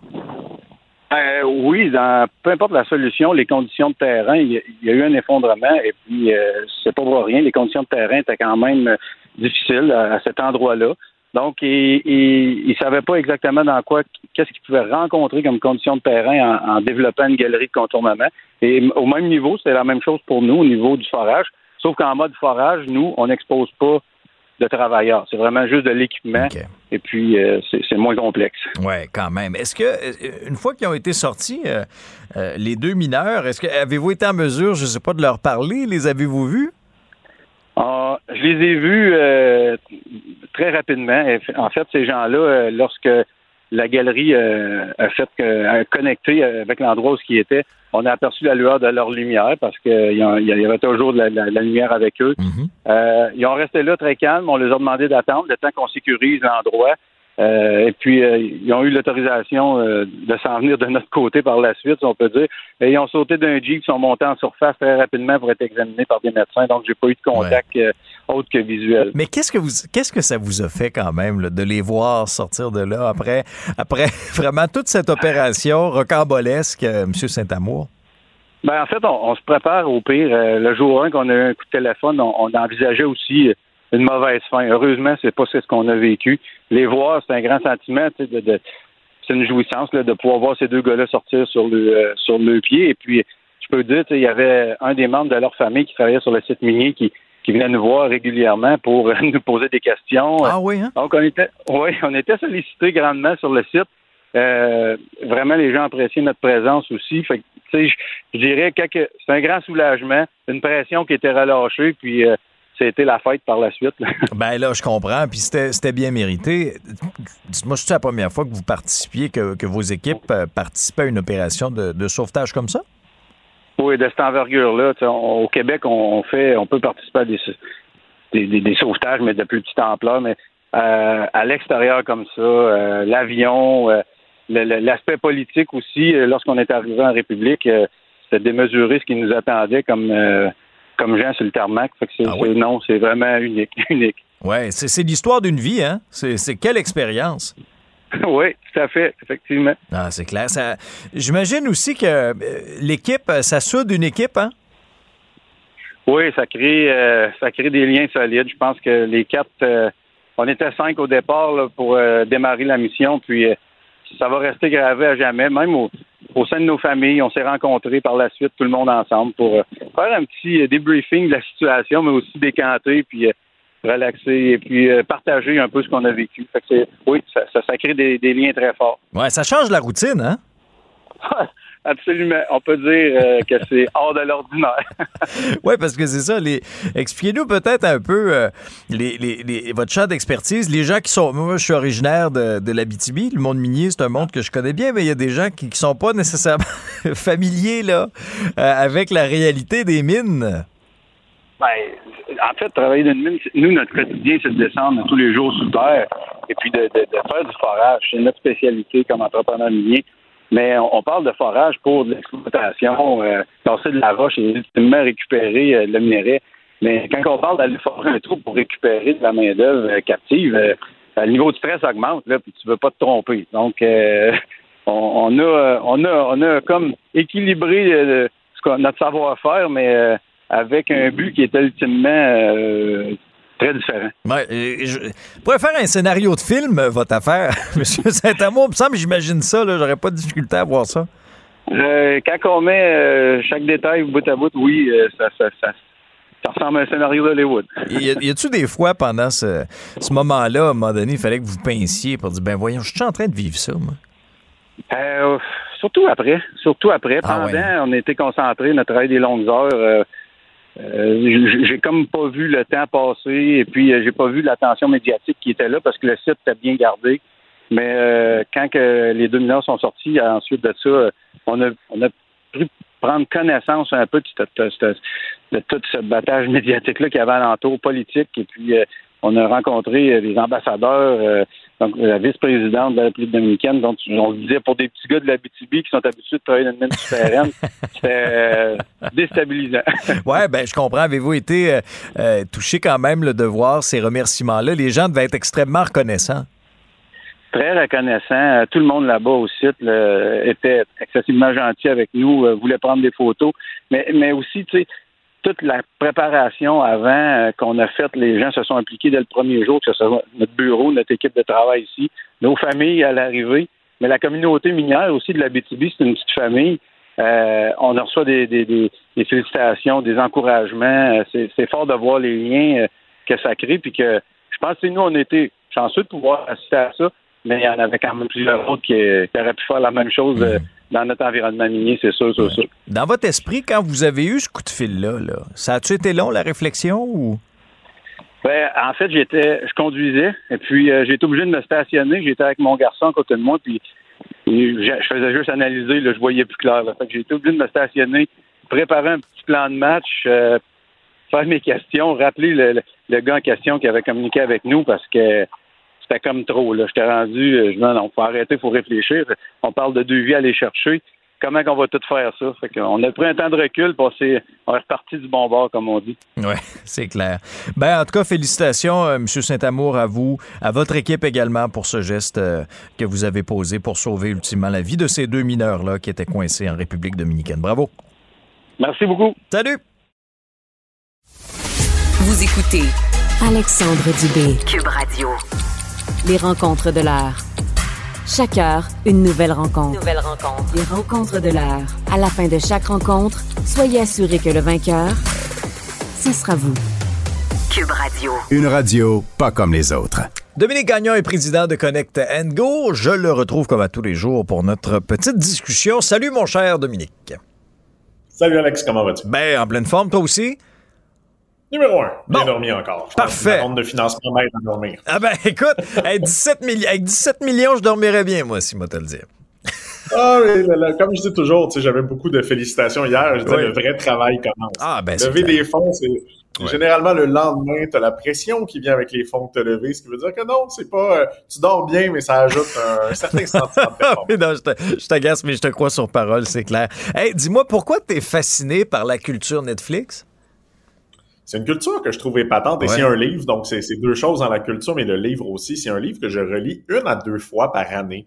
Euh, ah Soit je l'écoute sur Audible, je l'aime mm-hmm. beaucoup en audio parce que c'est Reid Hoffman, qui est le, fondateur de Netflix, qui le lit lui-même. Mm-hmm. euh, mais c'est vraiment une culture épatante qui a quand même permis de transformer quelque chose qui était au départ l'idée principale de Netflix. Hein, on l'oublie, c'était des gens qui envoyaient des CD-ROM, parce que oui, ça l'existait, les CD-ROM, à ceux qui sont un peu plus jeunes que moi et toi, dans le passé. Donc, c'était une entreprise qui prenait des CD et qui les envoyait par la poste. Et une fois que tu avais écouté ton film, tu le retournais à ce que Netflix aujourd'hui est rendu, personne ne connaît pas Netflix ou n'écoute pas mm. Netflix avec des, milliards d'abonnés pratiquement à travers le monde. Donc, euh, et une des choses qui est reconnue chez Netflix comme un peu l'unicité et ce qui a fait qu'ils ont très bien réussi, ben, c'est ce qu'appelle la culture Netflix. Et ce livre-là résume bien cette culture-là, qui est No Rules, Rules en anglais. Donc, ce que grosso modo en français, c'est les règles, pas de règles. En fait, Netflix est une entreprise dans laquelle il y a très, très peu de règles. Mm. Et c'est une culture assez épatante. Le premier point que, que j'aime beaucoup de la culture Netflix, mais qui peut sembler un peu élitiste à certains moments, Netflix sont réputés pour embaucher que des gens très, très bons. Donc, c'est une culture sur laquelle les gens chez Netflix, et Reid Hoffman le dit très, très souvent, il dit, on est les gens qui payent le mieux du marché, mais on va vous mettre dehors très, très rapidement avec la meilleure indemnité de départ. Parce que la réalité chez Netflix, mhm. énormément de gens perdent leur poste dans le premier mois, le deuxième mois. Parce que si on n'a pas l'impression que vous êtes un très grand contributeur, que vous avez un potentiel exceptionnel, on va être très impatient à attendre que vous deveniez performant. Et c'est pour ça que Netflix se sont positionnés en disant, attendez, vous allez probablement pas vouloir quitter votre mhm. très gros job avec un mhm. bon salaire pour venir chez nous si vous savez qu'on va vous foutre à la porte très rapidement, probablement. Parce que eux, là, il n'y a, pas de taponnage, pas de tétage. Là, t'arrives, t'es là, ils te regardent un petit peu aller. As-tu les compétences qui viennent avec ton gros salaire? Si tu les as pas, t'es dehors. Si un peu, je résume ça, là, c'est exactement de cette façon-là qu'ils approchent euh, euh, leur stratégie d'embauche. Exactement. Ben, En fait, ce que, ce que Reed dit, c'est que si tu veux un milieu de travail idéal, il faut des collègues qui sont remarquables. Et il mm. dit que la façon, en fait, de composer un environnement de travail pour lui, il faut uniquement des gens qui ont un très grand talent, qui sont exceptionnellement créatifs, qui abattent une, somme de travail considérable et qui collaborent de façon efficace. Et il te donne, c'est quand même assez rare à la signature généralement chez Netflix, un préavis entre 8 et 12 mois, même si tu es juste là depuis un mois. Ce qui veut dire que je t'embauche un très gros salaire. Ben, je pense que tu es à un mois, tu n'es pas le meilleur, je vais te donner 8 mois payés. Donc, 8 ben, mois ne pas travailler, payés, parce que ben, grosso modo, j'ai réalisé que tu n'étais pas le mieux. Ils se disent, OK, ça coûte moins cher de faire ça que de garder les mauvais éléments. Donc, on va te payer pour plus que tu sois dans nos pattes, à rien faire chez vous, mais va-t'en. C'est ça? T'avais-tu déjà, en fait, il y avait Elon Musk aussi qui avait fait ça et Amazon, Jeff Bezos, qui avait déjà dit à leurs salariés, euh, on vous donne grosso modo un chèque de 50 000 si vous quittez aujourd'hui. Euh, pourquoi il faisait ça? C'était pour tester l'engagement et c'était de dire si tu es prêt à accepter 50 000 dollars pour t'en aller, t'es pas un réel contributeur et on est mieux de te remplacer. Donc, c'est une culture, la culture parfois techno est un peu dure, un peu direct, mais ce que j'aime de Netflix, c'est qu'ils sont très transparents sur leur approche et ils vont chercher des talents, mais ils font très, très rapidement le choix de qui va réussir ou ne pas réussir. C'est ce qui fait qu'ils ont monté vraiment une équipe exceptionnelle. Je fais une petite parenthèse, euh, puis après ça, tu pourras reprendre les, autres points que, tu retiens dans ce livre-là. Euh, quand tu le lis, bon, là, on a vu de quelle façon ça fonctionnait. Toi, dans ton quotidien d'entrepreneur, est-ce que ça, c'est quelque chose que tu dis, ils vont trop loin, ou au contraire, ben, j'ai peut-être intérêt comme entrepreneur quand même à lire rapidement, moi, la personne que j'embauche, là, puis pas à être patient, puis être patient, puis former, surformer, puis là, tu vois que la personne ne performe pas, mais on va regarder pareil, on est en pénurie de personnel, puis... Euh. Je parle de mon expérience à moi. Évidemment, mm. encore une fois, je reviens toujours à c'est quoi tes ambitions. Donc, si je reprends encore le, parallèle, on vient de faire une ronde de financement de 17 millions. Mm-hmm. On veut être une entreprise de plusieurs centaines de ben millions de dollars à une vitesse très, très rapide. Moi, mes revenus doublent à chaque année depuis trois ans et je veux encore les doubler. Fait que tu as besoin de winners de 1 à 2 millions. Exactement. Ça fait que on a, nous, adopté une grande partie de la culture Netflix, qui fait que 80% des employés chez Connect Go sont des gens qu'on dit qu'ils l'ont déjà fait avant. Ça veut dire que mon chef des opérations, aujourd'hui, il a déjà vendu une entreprise pour plus de 50 millions de dollars. Euh, ma personne au niveau de la technologie est président. Donc, il est passé de président à VP technologie d'une compagnie de billetterie dans le passé. Donc, je me suis entouré de gens qui sont, un, je pense, plus compétents et intelligents que moi, mm-hmm. mais qui l'ont déjà fait qui ont une grosse expertise. Et c'est arrivé deux fois dans la dernière année qu'on a embauché des gens qu'on appelle juniors. Donc, des gens qui sortent de l'école ou qui ont un an d'expérience, qui ont très faim. La réalité, c'était des gens exceptionnels, mais ça n'allait pas à la vitesse qu'on avait besoin mm-hmm. avec les ambitions de l'entreprise. Il y a plein d'entreprises qui ont une structure différente, qui ont une structure de seniors, d'intermédiaires et de juniors. Les seniors vont aider les juniors généralement à grandir. Le problème aujourd'hui aussi avec la main-d'œuvre, c'est que les gens restent en moyenne entre 3, 50 et très, très chanceux dans ton entreprise. Mhm.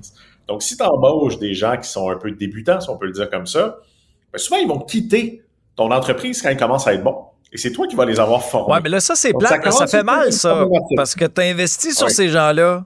Là, toi, tu reçois pas comme le. Tu sais, le retour sur l'investissement, à ce moment-là, tu l'as pas. C'est quelqu'un d'autre qui l'a. Tu l'as pas. Hmm. C'est quelqu'un qui offre un plus gros salaire très, très rapidement. Puis évidemment, ben, l'employé ne reconnaît pas toujours l'effort que tu as mis dans les trois dernières années, toi, à investir en formation, à investir dans le temps que tu lui mets.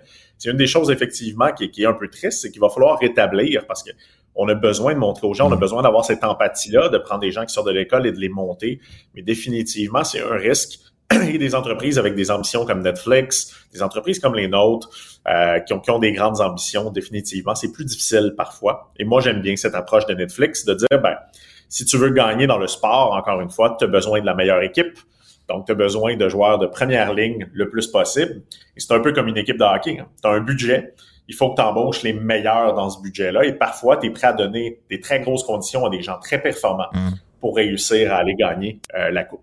Oui, c'est clair.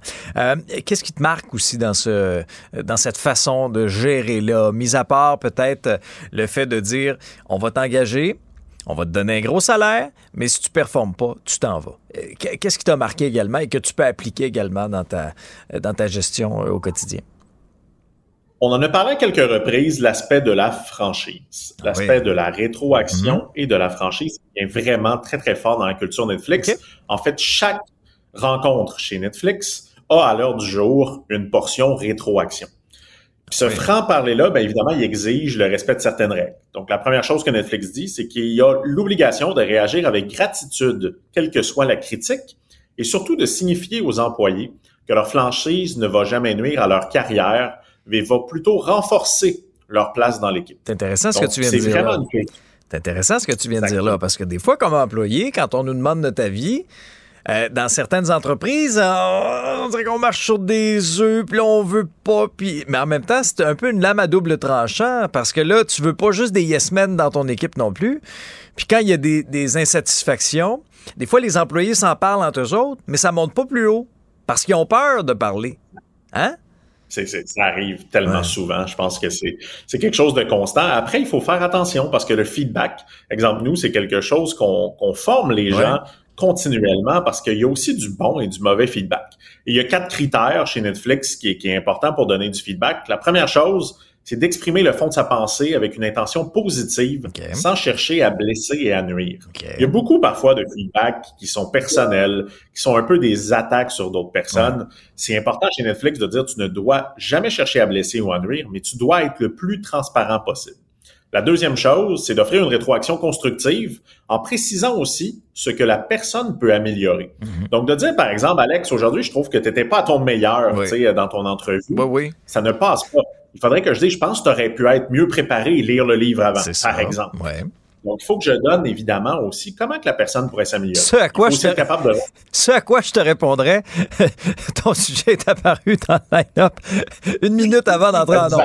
Ah, tu vois, je te ferai une rétroaction aussi en même temps. voilà, voilà, voilà. Voilà, j'aurais dû te l'envoyer au tout, tout début. Je savais que j'allais en parler en plus. Mais tu devras le lire, c'est un excellent livre. Non, mais c'est vrai que c'est bon. L'autre chose, c'est de recevoir les commentaires en étant ouvert d'esprit. L'ouverture d'esprit est là. Et aussi de réfléchir aux remarques et de décider si on les accepte ou pas. Un feedback, tu n'es pas obligé de l'accepter. Tu peux décider de dire non, je ne pense pas que ça, ça s'adresse à moi ou pas. Mais chez Netflix, c'est continuel. Il y a des vidéos que vous pouvez voir sur YouTube. C'est vraiment une culture du, feedback qui est autant ce qu'on appelle des employés de plus bas niveau au, au leadership et de l'autre côté. Donc, il n'y a pas non plus un aspect hiérarchique mm. de dire un manager a le droit de donner un feedback sur un manager Le concierge a le droit de donner un feedback sur le président s'il trouve qu'il se ramasse pas. Il pourra donner un feedback. Oui, oui. Mais je, vais te challenger un peu là-dessus. Euh, Mettons, toi, comme patron, là, comme gestionnaire, si, à un moment donné, là, tu te fais, tu reçois une rétroaction comme ça en disant, ouais, Dominique, aujourd'hui, euh, bon, je te trouvais pas focus, ou, tu sais, je trouve que euh, sur tel dossier, euh, bon, t'aurais pu mieux gérer de telle, telle, telle façon. Comment tu reçois ça? Est-ce que, est-ce que, je comprends, c'est très, très bien, là, c'est une belle ouverture, c'est important, mais concrètement, dans la vraie vie, des fois, ça te fait de quoi, ça? J'ai la chance d'avoir laissé mon ego au vestiaire il y a quelques années parce que j'ai eu des, grands succès mais des grands échecs. Et euh, aujourd'hui, en fait, quand j'ai pas de feedback pendant une à deux semaines, ça m'arrive malheureusement trop souvent, je vais en solliciter, je vais pousser parce que tu ne peux pas t'améliorer.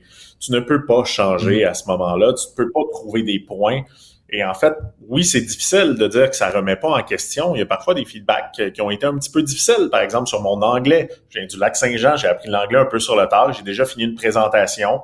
Et mon associé me dit, sincèrement, il y a plusieurs mots que tu as utilisés qui n'étaient pas les bons dans le contexte. Et là, j'étais déçu de moi. Après, la réalité, ben, ça a fait que je me suis pris un prof d'anglais à qui je parlais une heure par semaine pour être certain, parce que 80% de mes clients sont anglophones. C'est important. Donc, on a besoin, je pense, de cette rétroaction-là si on veut performer tu dois vivre la même chose comme animateur. Si les gens derrière, les réalisateurs, etc., ne te donnent jamais de rétroaction, comment vas-tu devenir un meilleur animateur? C'est très sain, là. C'est important. Et on en veut plus.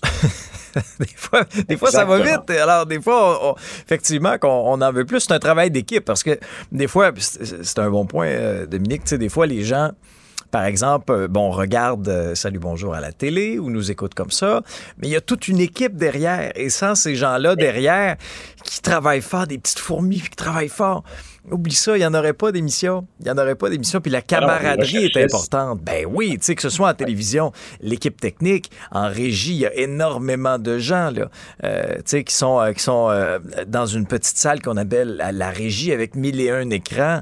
après ça, en studio, tous les caméramans, les assistants de plateau, l'équipe de recherche également. Écoute, ça, se compte par dizaines des gens qui sont sur, des, sur des émissions comme ça. quelques animateurs. Et quelques animateurs. Oui, c'est ça, pour une poignée d'animateurs, disons à l'écran, si on est six, ben, sans ces gens-là, sans la part de, chaque personne dans la chaîne, il n'y en aurait pas d'émission.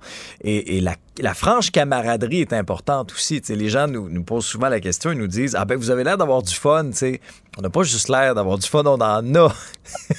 Parce que il faut qu'il y ait du plaisir pour se lever à 2 heures du matin faut, faut, que, faut que la partie plaisir soit là. Alors, je fais le parallèle à ton entreprise aussi. C'est un travail d'équipe. S'il y a un maillon dans la chaîne, à un moment donné, qui est plus, qui est plus faible un petit peu, c'est là que la chaîne débarque. Il draine les autres. Et aussi, il draine les, autres. C'est généralement ce qui se passe. C'est le dernier point de la culture Netflix que je voulais te parler, mm-hmm. c'est d'éliminer les contrôles. En fait, moi, ce que j'ai adoré du livre, c'est qu'ils disent, est-ce qu'on peut traiter les gens comme des adultes? En fait, arrêtons d'infantiliser nos employés, de dire il faut que tu rentres à telle heure, je vais te surveiller, il va falloir que tu punches. En fait, le système Netflix, encore une fois, est quand même un peu cru en disant donner une totale liberté, ce qui fait que c'est vacances illimitées, aucune approbation des frais professionnels et de déplacement. Ah, ce qu'ils disent, c'est quand vous apprenez que certains abusent du système, licenciez, mettez-les à la porte le plus rapidement possible et discutez ouvertement des excès constatés avec les autres. Donc, ce que vous dites aux gens, c'est est-ce que tu penses que c'est raisonnable ce que tu fais? Hmm. Si c'est assez simple, hein? je vais au restaurant, je prends une bouteille de champagne avec un client, hmm. je me dis c'est peut-être pas raisonnable. Ah Par contre, je prends une bouteille de champagne avec un client qui vient de signer un contrat de 250 000. C'est tout à fait raisonnable hmm. de prendre une bouteille de champagne. Donc, c'est de traiter les gens comme des adultes dans tout ça revient à toutes les entreprises aujourd'hui qui sont incapables d'accepter le télétravail, qui ont de la difficulté avec ça. Ben, souvent, ils traitent un peu leurs employés comme des enfants. Ils ne leur font pas confiance. C'est ça. Et pour moi, ben, ça, ne va pas fonctionner longtemps. Parce qu'un employé honnête, qui ait un mécanisme de contrôle ou pas, ou qui ait quelqu'un qui scrute son compte de dépenses avec une loupe après, un employé honnête va être honnête. Tu sais, il va pas charger des frais épouvantables dans son compte de dépenses ou l'exemple que tu Il faut arrêter de pénaliser. Les gens pour les gens qui abusent du système. Combien abusent du système? C'est presque personne. Et après, ben, on devient ce qu'on appelle du micromanagement. On mm-hmm. surveille trop les gens. Moi, je pense qu'on doit avoir très lourd, ça. Le, le micromanagement, c'est très, très lourd. Sincèrement, là. Ah, c'est, ben, les gens performants s'en vont. Nous, on l'a vu dès le moment que tu micromanages. Exactement. Les s'en vont. C'est, c'est, si t'es bon, t'es capable de te gérer toi-même. Et c'est, c'est vraiment super important. Puis nous, la culture Netflix, on l'a imposé chez nous. Et depuis ce temps-là, il y a presque plus de départ. On a une stabilité de nos ressources, on a une super ah, croissance. Donc oui, quand on en parle, là, ça, ça a l'air un peu tough, ça a l'air dur. Mais la réalité, ben, ça vient toujours. Si tu veux une culture performante, tu as mm. besoin des meilleurs. À la télé, tu as besoin des meilleurs animateurs, tu as besoin des gens préparés. Mm. Je suis certain que si un animateur n'arrive pas préparé, c'est pas long qu'il va se le faire mm. dire, qu'il a drainé les gens vers le bas parce qu'il était pas prêt. On a besoin d'une équipe gagnante. Et pour ça, il faut être quand même un petit peu dur, transparent. C'est quoi les attentes? Et ne pas lésiner. Si la personne n'est pas la bonne personne, laissons-la aller. Intéressant, encore une fois. Une belle discussion en toute franchise, Dominique. Passe une belle journée. On se reparle demain. À demain. Salut. Pour parler à Alexandre Dubé, studio à commercial cube.radio ou 1-877-827-2346. 187 Cube Radio. Bon, le ministre de l'Environnement, Benoît Charette, s'est rendu à Rouen-Noranda pour annoncer les intentions du gouvernement relativement aux émissions toxiques de la fonderie Horn. Euh, on fixe à 15 nanogrammes par mètre cube la limite à atteindre et on se donne 5 ans pour le faire. Maintenant, pourquoi 5 ans? Pourquoi pas maintenant? Ça a été très critiqué. Il y a des gens de Rouen-Noranda qui ne la comprennent pas d'ailleurs, celle-là. Pourquoi on donne 5 ans? À une multinationale qui fait des milliards de profits, alors qu'elle pourrait certainement, là, en tout cas, peser sur l'accélérateur à vitesse grand V et faire ces changements qui sont importants. Là, ce qu'on apprend aujourd'hui, c'est que la fonderie Horn n'est pas la seule entreprise autorisée à dépasser le seuil d'émission au Québec, cette espèce de permis de polluer. Il y a TVA Nouvelle qui a obtenu une copie des 89 entreprises qui ont une autorisation du gouvernement provincial pour déroger aux lois en vigueur. On retrouve des usines de pâtes et papier, entre autres, une vingtaine de mines qui se trouvent principalement en Abitibi, dans le nord du Québec, les alumineries de Rio Tinto, Alcan aussi, qui se trouvent dans cette liste-là. il y a des entreprises euh, qui se retrouvent également en milieu, euh, en milieu urbain. Maintenant, le ministre Charette s'engage à ce que la liste des autorisations ministérielles soit rendue publique dans les prochains jours. Parce que là, on a une liste là, de 89 entreprises, mais de quelle ampleur ces entreprises-là polluent, euh, ça, pour l'instant, on ne le sait pas. Et c'est une information qui est quand même importante. On en parle avec Anne-Sophie Doré, elle est avocate euh, du Centre québécois du droit de l'environnement. Maître Doré, bonjour. Bonjour. Euh, d'abord, votre, votre première réaction lorsque vous voyez ça, là, une liste de 89 entreprises qui ont finalement un permis de polluer du gouvernement. Mm en fait, je pense que c'est assez préoccupant au regard du dossier de la fonderie comme vous l'avez présenté. On s'est rendu compte finalement euh, au fil des semaines que euh, il y avait plein d'enjeux environnementaux dont la population n'était pas vraiment mis au courant, qu'on ne savait pas non plus exactement euh, de quelle manière est-ce que ces fameuses normes d'émissions, euh, donc le 15 nanogrammes que vous avez mentionné, sont établies entre le ministère de l'Environnement et euh, l'entreprise. Donc, il y a comme on, commence à avoir des informations un peu sur qu'est-ce qui se passe avec des attestations d'assainissement, à quoi ça sert. Mais c'est une découverte, disons, là, pour la, population qui s'attend euh, probablement plus à ce que le ministère de l'Environnement en agisse pour protéger hmm. l'environnement finalement que pour permettre à des entreprises euh, euh, de polluer hors des normes qui sont déjà établies. Ben oui. Avez-vous l'impression qu'on a un peu ouvert une canne de verre, c'est-à-dire que là, avec la fonderie Horn, on a tiré un fil, puis là, ben, on s'aperçoit que oui, il y a la fonderie Horn, qui est de ce que j'en comprenais là, des dires du. Ben, de toute façon, pour, pour quand même connaître le dossier, parce que je suis originaire de mm-hmm. là-bas, mais la fonderie Horn est un cas d'espèce en termes de, quantité.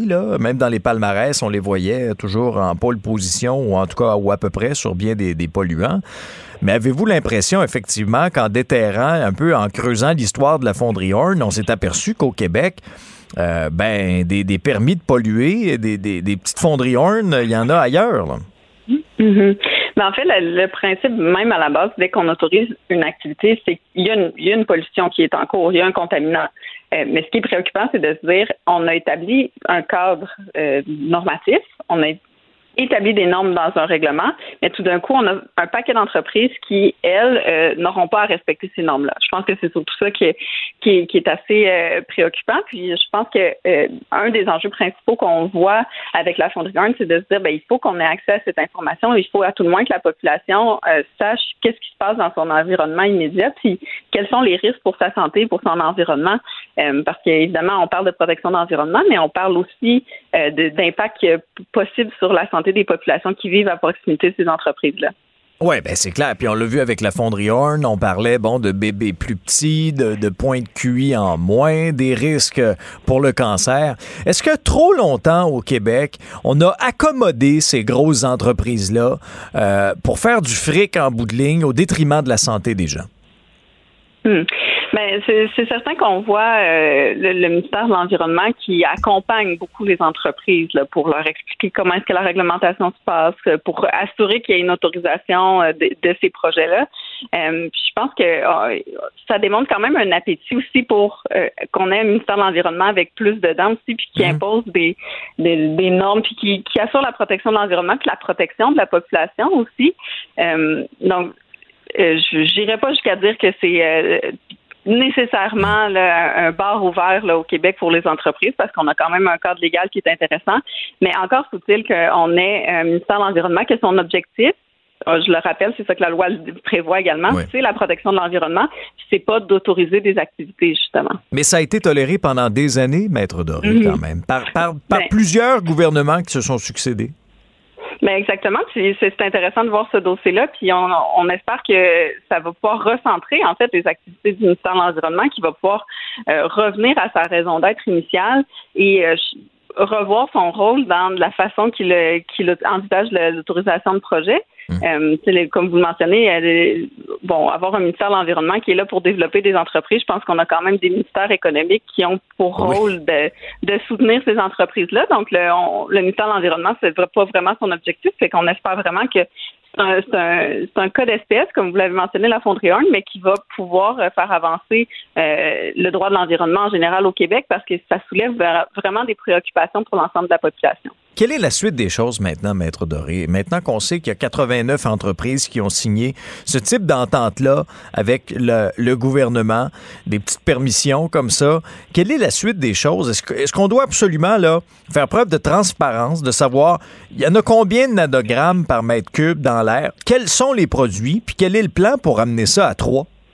Mhm. Ben moi, je pense que c'est vraiment essentiel, surtout que justement la loi sur la qualité de l'environnement prévoit que ces informations-là, elles ont un caractère public. Donc normalement, elles devraient euh, être dans un registre public sur le ministère de l'environnement et être accessibles à toutes les personnes qui veulent consulter cette information-là. Euh, malheureusement, c'est pas le cas encore. après cinq ans de, la réforme de la LQE, ces, ces modifications-là sont toujours pas en vigueur, donc on n'a toujours pas de registre accessible en ligne. Mais normalement, ça devrait être le cas. Donc je pense que vraiment la première étape, ça va être pour le ministère de l'Environnement de donner accès à ces informations-là de manière transparente et libre, sans que ce soit nécessaire de passer par le long processus de l'accès à l'information, comme la loi prévoit que ce sont des, euh, informations qui ont un caractère public. C'est vraiment la, porte d'entrée pour savoir euh, ben, qu'est-ce qui se passe dans son environnement immédiat, c'est de savoir ben, ce sont quels sont les contaminants qui sont émis par les entreprises euh, qui sont à proximité. Ben tout à fait, parce que euh, vous l'avez euh, souligné à juste titre, Maître Doré, il y a des gens qui vivent là à côté de ces mhm. installations-là, ou pas très, très, très, très loin. Je reprends mon exemple de Rouen-Noranda. ceux qui habitent dans le quartier Notre-Dame, ils sont au pied de la fonderie. Et ce qu'il y avait de particulier, c'est que là, on mettait des, ça, ça me fait toujours sourire. On mettait des avertissements pour les orignaux dans un rayon de 40 km de la ville de Rouen-Noranda. Euh, on nous racontait ça pour ne pas, par exemple, consommer la viande ou quoi que ce soit. Mais pour les gens qui vivent au, au, pied de la fonderie, là, ce qui tombe dessus, ça, c'est pas grave. On s'inquiète des, on des orignaux, là. Mais, euh, mais finalement, ultimement, euh, les, familles qui sont au pied ne savent pas nécessairement tout ce qui se passe. Avez-vous l'impression qu'il y a aura un, avant et un après. Là. Que là, il y a plusieurs personnes qui se sont ouverts les yeux. Euh, euh, de se dire, ben finalement, il y a peut-être des, industries qui polluent pas mal plus que ce qui devrait être toléré un peu partout au Québec. Mm. Ben, je le souhaite vraiment, mais euh, je souhaite que ce soit pas juste une occasion pour la population de, de, présenter ses préoccupations, mais aussi une occasion pour le ministère de l'Environnement d'être plus transparent parce que mm-hmm. c'est quand même un travail de, longue haleine là, pour la population, euh, notamment de Rwanda, qui euh, s'intéresse à ce dossier-là puis qui demande euh, au ministère de l'Environnement, à la santé publique d'intervenir depuis des années. donc, c'est quand même un travail de longue haleine là, que de, de, faire ces demandes-là. Donc, je souhaite vraiment qu'au-delà de la population qui sera préoccupée, ça va être une occasion pour le ministère d'être plus transparent dans ses pratiques. Ben parce que, Maître Doré, des fois, on a l'impression qu'il y en a qui viennent d'allumer où Rwanda. Là? Il y en a qui n'avaient aucune mm. idée de ce qui se passait là-bas. Souvent, c'est méconnu, hein? Ben oui, tout à fait. C'est sûr que le, Québec, c'est un grand territoire, puis euh, ben, ça nous donne justement une belle occasion aussi de, s'intéresser à ce qui se passe partout dans toutes les régions du mmh. Québec. Oui, et surtout, il faut arrêter de tolérer des choses dans les régions du Québec qu'on mhm. n'accepterait pas dans les grands centres. Et moi, c'est ce qui m'a, c'est ce qui m'a choqué dans cette histoire-là. Euh, on, tolère des choses, on a toléré des choses pendant des décennies à Rouen-Noranda qu'on n'aurait pas accepté ailleurs, et ça, c'est inacceptable. Maître Anne-Sophie Doré, vous êtes avocate au Centre québécois du droit de l'environnement. Merci pour votre expertise à l'émission aujourd'hui. Salut. Merci à vous. Alexandre Dubé aussi véridique et authentique que son information. Cube Radio. Cube Radio. Le trio santé nous a présenté les grandes lignes de la prochaine campagne de vaccination de masse qui sera ouverte à l'ensemble de la population adulte. Euh, ce, serait, ce sera quand même la quatrième campagne de vaccination depuis le début de la pandémie comme ça. On fait le point avec le docteur Carl Weiss, microbiologiste et spécialiste en maladies infectieuses à l'hôpital général juif de Montréal. Bonjour, docteur Weiss. Oui, bonjour. D'abord, vos premières impressions sur ce qui nous a été annoncé? Bon, mais d'abord, c'est très bien d'avoir une campagne en place. Je pense qu'au moins l'idée, c'est d'être préparé à ce qui va s'en venir dans le futur. Donc, euh, on ne peut pas être contre le fait que euh, on s'organise pour avoir des vaccins disponibles. Rappelez-vous, au début de la pandémie, les écueils, les problèmes logistiques, mhm. d'organisation, etc., qu'il y a eu. Donc, dans ce, dans ce contexte-là, euh, je pense que le fait d'offrir une campagne de vaccination, c'est certainement une bonne chose. Par contre, ce que je dirais, c'est que il faut prioriser aujourd'hui des groupes pour la vaccination parce que on en a appris beaucoup sur la vaccination. Alors, ce qu'on sait d'abord, c'est que grâce au vaccin, on est revenu à une société un peu plus ouverte et à une société qui est revenue un peu à la normale. Pourquoi? Parce que grâce à la vaccination, la maladie sévère avec la COVID a été réduite considérablement. Hein. Aujourd'hui, la COVID, ça n'a plus rien à voir avec ce qu'on voyait lors des premières vagues, donc la première, la deuxième vague. Euh, les gens qui font la COVID, pour l'immense majorité, sont des gens qui seront heureusement pas hospitalisés, qui feront pas de maladies sévères. Donc ça, c'est le point à rappeler. La deuxième chose, c'est que la vaccination donc, protège contre la maladie sévère, protège contre évidemment le fait d'aller à l'hôpital aux soins intensifs et, et, bien sûr les décès, mais protège moins bien contre l'infection. C'est-à-dire, ça devient un petit peu, on, rentre dans une zone ce qu'on appelle d'endémicité. La COVID est là pour rester pendant longtemps et c'est pour ça que je vous dirais de parler de vagues, etc. C'est un petit peu anachronique aujourd'hui parce que euh, on va en avoir des vagues, des dizaines comme on en a pour l'influenza. c'est ça, on finira, on finira plus, docteur Weiss. Nommer chaque vague.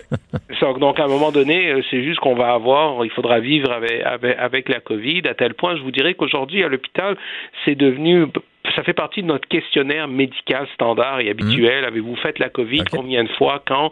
Et est-ce que vous avez été vacciné? Combien de vaccins avez-vous reçu? Donc, ce qui est important de se rappeler, c'est que la vaccination a joué un rôle essentiel dans le combat contre la COVID. Maintenant, on a la deuxième chose, c'est que puis au début, c'était correct. On a appliqué la recette de vaccination de la même façon à tout le monde. C'est-à-dire, et on ne on fait jamais ça en médecine habituellement. Euh, vous savez, on donne des, des vaccins aux, jeunes enfants à la naissance, on donne des vaccins aux personnes âgées, on, on donne des vaccins à des gens qui ont des problèmes de santé particuliers.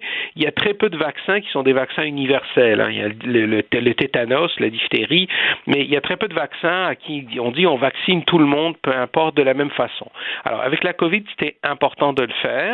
Maintenant, on apprend des choses sur euh, l'impact pour certains groupes d'âge. Donc, ce qu'on sait, c'est qu'on ne peut plus considérer, on va dire, les gens qui sont à risque, les personnes âgées, les gens qui ont des maladies importantes sous-jacentes, et la population générale de la même façon. C'est-à-dire que si vous avez, on va dire, moins de 60 ans, vous êtes en forme, vous n'avez pas de gros problèmes de santé, et vous avez eu deux doses de vaccin et la mhm. COVID, ou vous avez eu trois doses de vaccin et la COVID, c'est sûr que vous allez avoir, en plus, si vous avez fait une COVID qui n'était pas très, très sévère, c'est sûr que vous allez avoir une protection contre la maladie sévère pendant une longue période de temps. Alors, est-ce qu'il va falloir vous vacciner? Certainement, à un point donné, mais quand? Ben là, j'ai pas la réponse exacte parce que c'est ce que tout le monde essaie de comprendre et de voir comment la dynamique change. On entend beaucoup de cinq mois, hein, docteur Weiss. Souvent, on l'a martelé même dans le point de presse hier. Là. Mais c'est très arbitraire. Ah Moi, ce que je hein? vous dirais, euh, c'est assez arbitraire jusqu'à un certain point.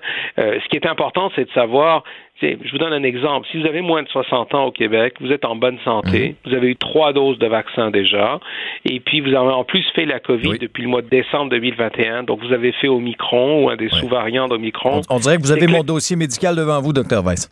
Bon, alors, alors je, je, l'ai, je, je, l'ai trouvé par hasard. oui. Mais, mais, mais, ce que je vous dirais, c'est, euh, en général, ces gens-là, ben, ils sont protégés contre la maladie sévère pendant une longue période de temps, certainement beaucoup plus que cinq mois. Donc, moi, ce que je ferais, je, un, premièrement, il faut cibler les groupes à risque, donc ceux qui vraiment ont besoin de vaccins.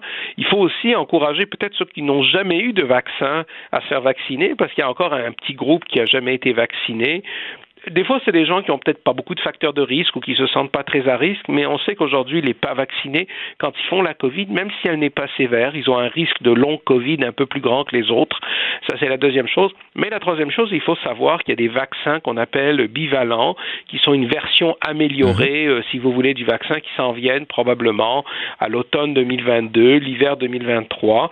Et donc, les compagnies qui ont fait des vaccins, Moderna et Pfizer, ont développé des nouveaux vaccins Certains sont déjà approuvés, par exemple, en Grande-Bretagne. Euh, les États-Unis ont déjà commandé 171 euh, millions de doses de ces vaccins-là. Euh, donc, même si c'est pas approuvé encore par la FDA, beaucoup de pays européens, donc l'Agence européenne du médicament est en train de passer l'approbation de tout ça. Donc, donc c'est clair qu'on a des, des, nouveaux vaccins, une version améliorée, si vous voulez. Hein. C'est un, c'est un 2.0 du uh-huh. vaccin qui s'en vient. Et donc, à ce moment-là, pour certains, c'est peut-être, disons, mieux d'attendre ce qui va arriver avec les les, vaccins qui vont être des vaccins bivalents. OK, c'est important ce que vous nous dites là.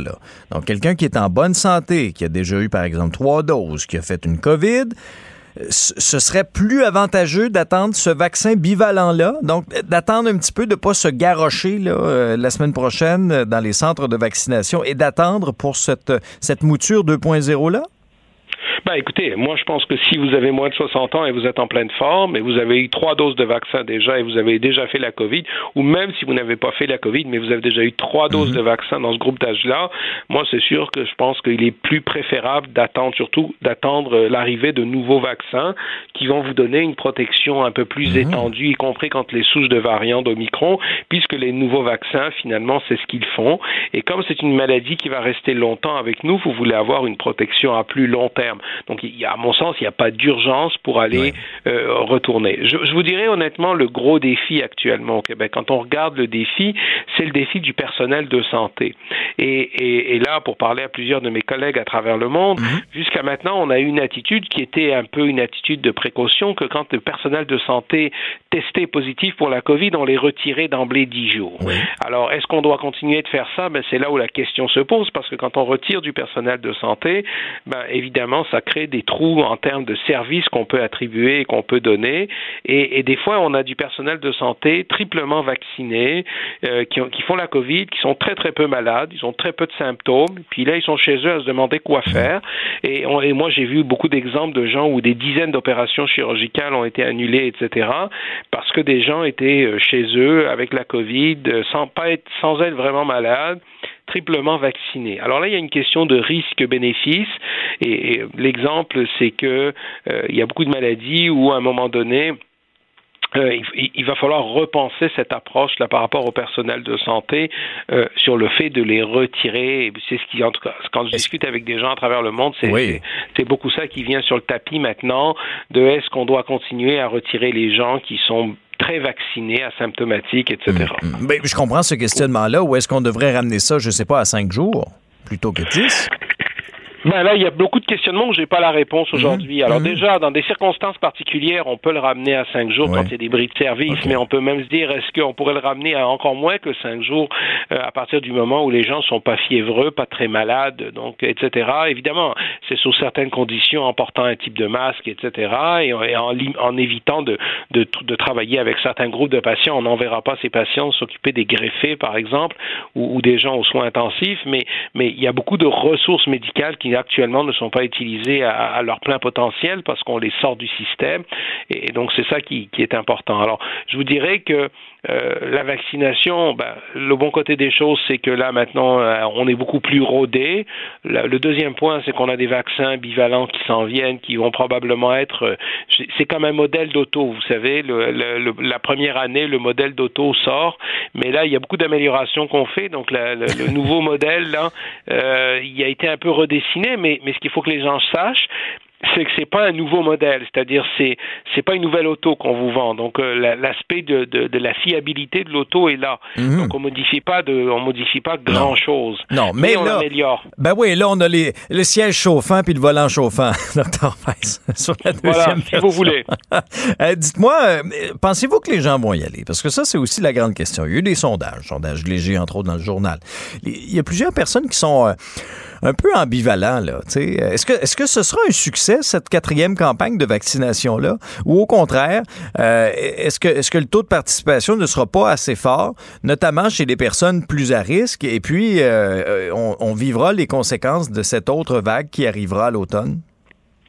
Bon, moi je pense que les vagues vont arriver à l'automne, mais elles ne devraient pas perturber la société. Moi je suis assez optimiste dans l'affaire.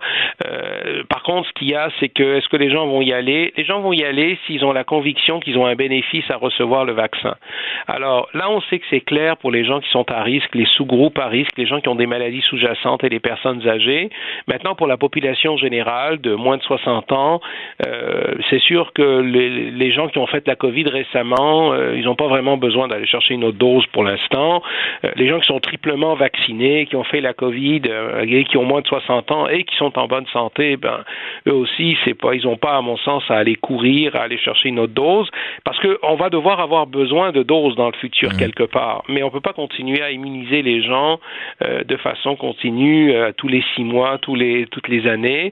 Donc à un moment donné, il y a une espèce de de, de, coût-bénéfice d'investissement dans la campagne de vaccination qui, qui doit s'être euh, et, donc, c'est certainement un défi. Mais je pense que la chose la plus importante, c'est de s'assurer que les gens voient dans, l'intervention un bénéfice clair pour leur, leur, propre santé et c'est clair pour certains groupes actuellement, ça l'est moins pour d'autres. Oui, c'est clair. Euh, moi, il y avait quelque chose en conclusion, docteur Weiss, qui m'avait quand même beaucoup marqué euh, pendant le temps des fêtes. C'était de voir à quel point on a été lent à mettre en place cette campagne de vaccination-là. On était très rigide sur le calendrier également, 60, 65 ans, 55, 60. Puis là, ben, on voyait, il y avait des plages horaires de disponibles, euh, mais les gens n'y allaient pas, si bien que ben, plusieurs personnes se sont contaminées pendant le temps des fêtes et, et parfois même, ça a été mon cas, euh, une semaine avant leur rendez-vous. Est-ce que, vous pensez que cette fois-ci, pour la quatrième euh, campagne de vaccination, Québec a appris de ses erreurs et, on sera mieux rodé, le le système sera en place pour affronter ça? Ben, je l'espère parce que j'ai vu par exemple la campagne de vaccination aux États-Unis là qui a qui s'est déployée de façon logistique euh, sur une autre dimension. Euh, donc c'est clair qu'au début on a été très rigide. Euh, ça, il y a eu beaucoup, je vous dirais, euh, d'anicroche dans le système, mm. beaucoup de choses qui ont mal fonctionné. on a, par même les travailleurs de la santé, on ne les a pas vaccinés initialement assez rapidement. Ça, ça a été les, les, les, premières, les deuxièmes doses. Ça, c'est sûr que la campagne a fini par être un succès parce que c'est la population québécoise qui a été un succès. Euh, c'est pas la campagne en tant que telle. C'est les Québécois qui ont répondu, répondu en masse et qui sont allés se faire vacciner, qui ont attendu des heures en ligne, etc., et qui ont été disciplinés. je pense que, je vous dirais, le grand succès de la campagne, c'est la population québécoise. Euh, maintenant, euh, je pense qu'on, j'espère qu'on a appris des erreurs du passé et qu'on aura beaucoup plus de fluidité, euh, de capacité d'adaptation euh, au niveau de la campagne. Donc, quand il faudra vacciner vacciner beaucoup de monde en très peu de temps, on devrait être capable de le faire. Euh, il faudra évidemment enlever toutes les barrières d'âge quand il faudra le faire, et il faudra vacciner n'importe qui et n'importe quand quand ça va être disponible. Alors euh, c'est sûr qu'on a tous entendu des histoires euh, d'horreur. Moi j'en ai vu.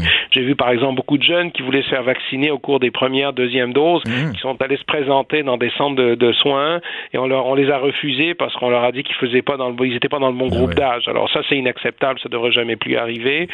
quand il y a des gens qui volontairement veulent aller se faire vacciner. Ben oui. Il me semble que c'est la logique. Euh, docteur euh, Karl Weiss, merci beaucoup. Toujours très clair avec vous. C'est apprécié. Bonne journée. Ça me fait plaisir. Au revoir. Au revoir. Vous écoutez Alexandre Dubé, Cube Radio. Les rencontres de l'heure. Chaque heure, une nouvelle rencontre. Nouvelle rencontre. Les rencontres de l'heure. À la fin de chaque rencontre, soyez assurés que le vainqueur, ce sera vous. Cube Radio. Une radio pas comme les autres. Vincent Dessureau est avec nous. Salut Vincent. Salut Alex. Euh, statistique vraiment euh, inquiétante sur les crypto-monnaies. Ouais, un mot sur les crypto-monnaies parce que, ben d'un, aujourd'hui, on voyait les chiffres de la caisse de dépôt euh, qui montaient une baisse de nos avoirs, ceux qui sont à la... de pas mal. là. Ben, c'est ça, presque 8 euh, faut dire, c'est au-delà, c'est moins pire que l'indice de référence, donc ils ont quand même pas mal fait dans une situation très difficile. Il y a eu un petit rebond là à la fin de l'été, Euh, mais faut, faut rappeler que par rapport au, à la crypto-monnaie, qui avait, faut dire monter, euh, monter davantage, là, mais c'est une chute davantage. Si on prend le Bitcoin, à peu près 40% l'Ethereum 35 d'autres qui sont qui, qui ont crashé jusqu'à pratiquement 100% Euh, Donc, c'est pas, euh, tu sais, il y en a qui disent, euh, ah, j'ai perdu dans la crypto, mais la bourse aussi, tout a baissé. Ouais. C'est pas le même. Écoute, ça- la bourse a baissé de 40% euh, ce serait la panique générale. Là, c'est à 7,9. Et, et parmi les problèmes de la crypto, il y a la question des plateformes qui se sont multipliées là, pour le trans- transit des, euh, des comptes, l'endroit où vous avez votre compte, les applications de transfert d'argent. Et plusieurs là-dedans sont pas euh, nécessairement de grande réputation. Ce qui amène beaucoup de piratage. Et on a une statistique, moi j'ai trouvé euh, ça assez impressionnant, ce que euh, révélé la, la firme Chainalysis. Eux sont experts dans tout ce qui est euh, blockchain, le chaîne de blocs, euh, les cryptos, pour essayer de suivre un peu euh, les hauts et les bas de ce marché-là. Eux arrivent à la conclusion que dans les sept premiers mois de l'année, euh, il s'est volé par piratage exclusivement. On parle pas de fraude, on parle vraiment de piratage euh, pour 1,9 milliard Hein? de dollars américains en Ben, c'est crypto-monnaie. énorme. C'est énorme, presque 2 milliards de dollars, Ben donc américains. On peut penser donc euh, en canadien, vous ferez le calcul. Euh, ce qu'il y a de particulier aussi, c'est que c'est une hausse de 60% par rapport à l'an dernier. Et tout ça après une année émerdique pour la crypto. C'est-à-dire que tu, là, c'est le, montant total. La crypto baisse de 40 et tu as quand même une hausse de 60% du montant euh, volé par des pirates.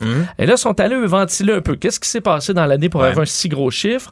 Et c'est pas nécessairement des bonnes nouvelles. Euh, ce qui semble être le, le maillon faible, c'est ce qu'on appelle le, le- euh, certains protocoles informatiques qu'on appelle le DeFi, le Decentralized Finance ou la finance décentralisée. Tu viens du mot décentralisé euh, de notre euh, Du réseau ami, de la là. santé. Non, mais du euh, de notre ami qui était sur euh, le vol de Sunwing là. Ah oui, c'est oui, tout euh, décentralisé, Kevin, là, Kevin là.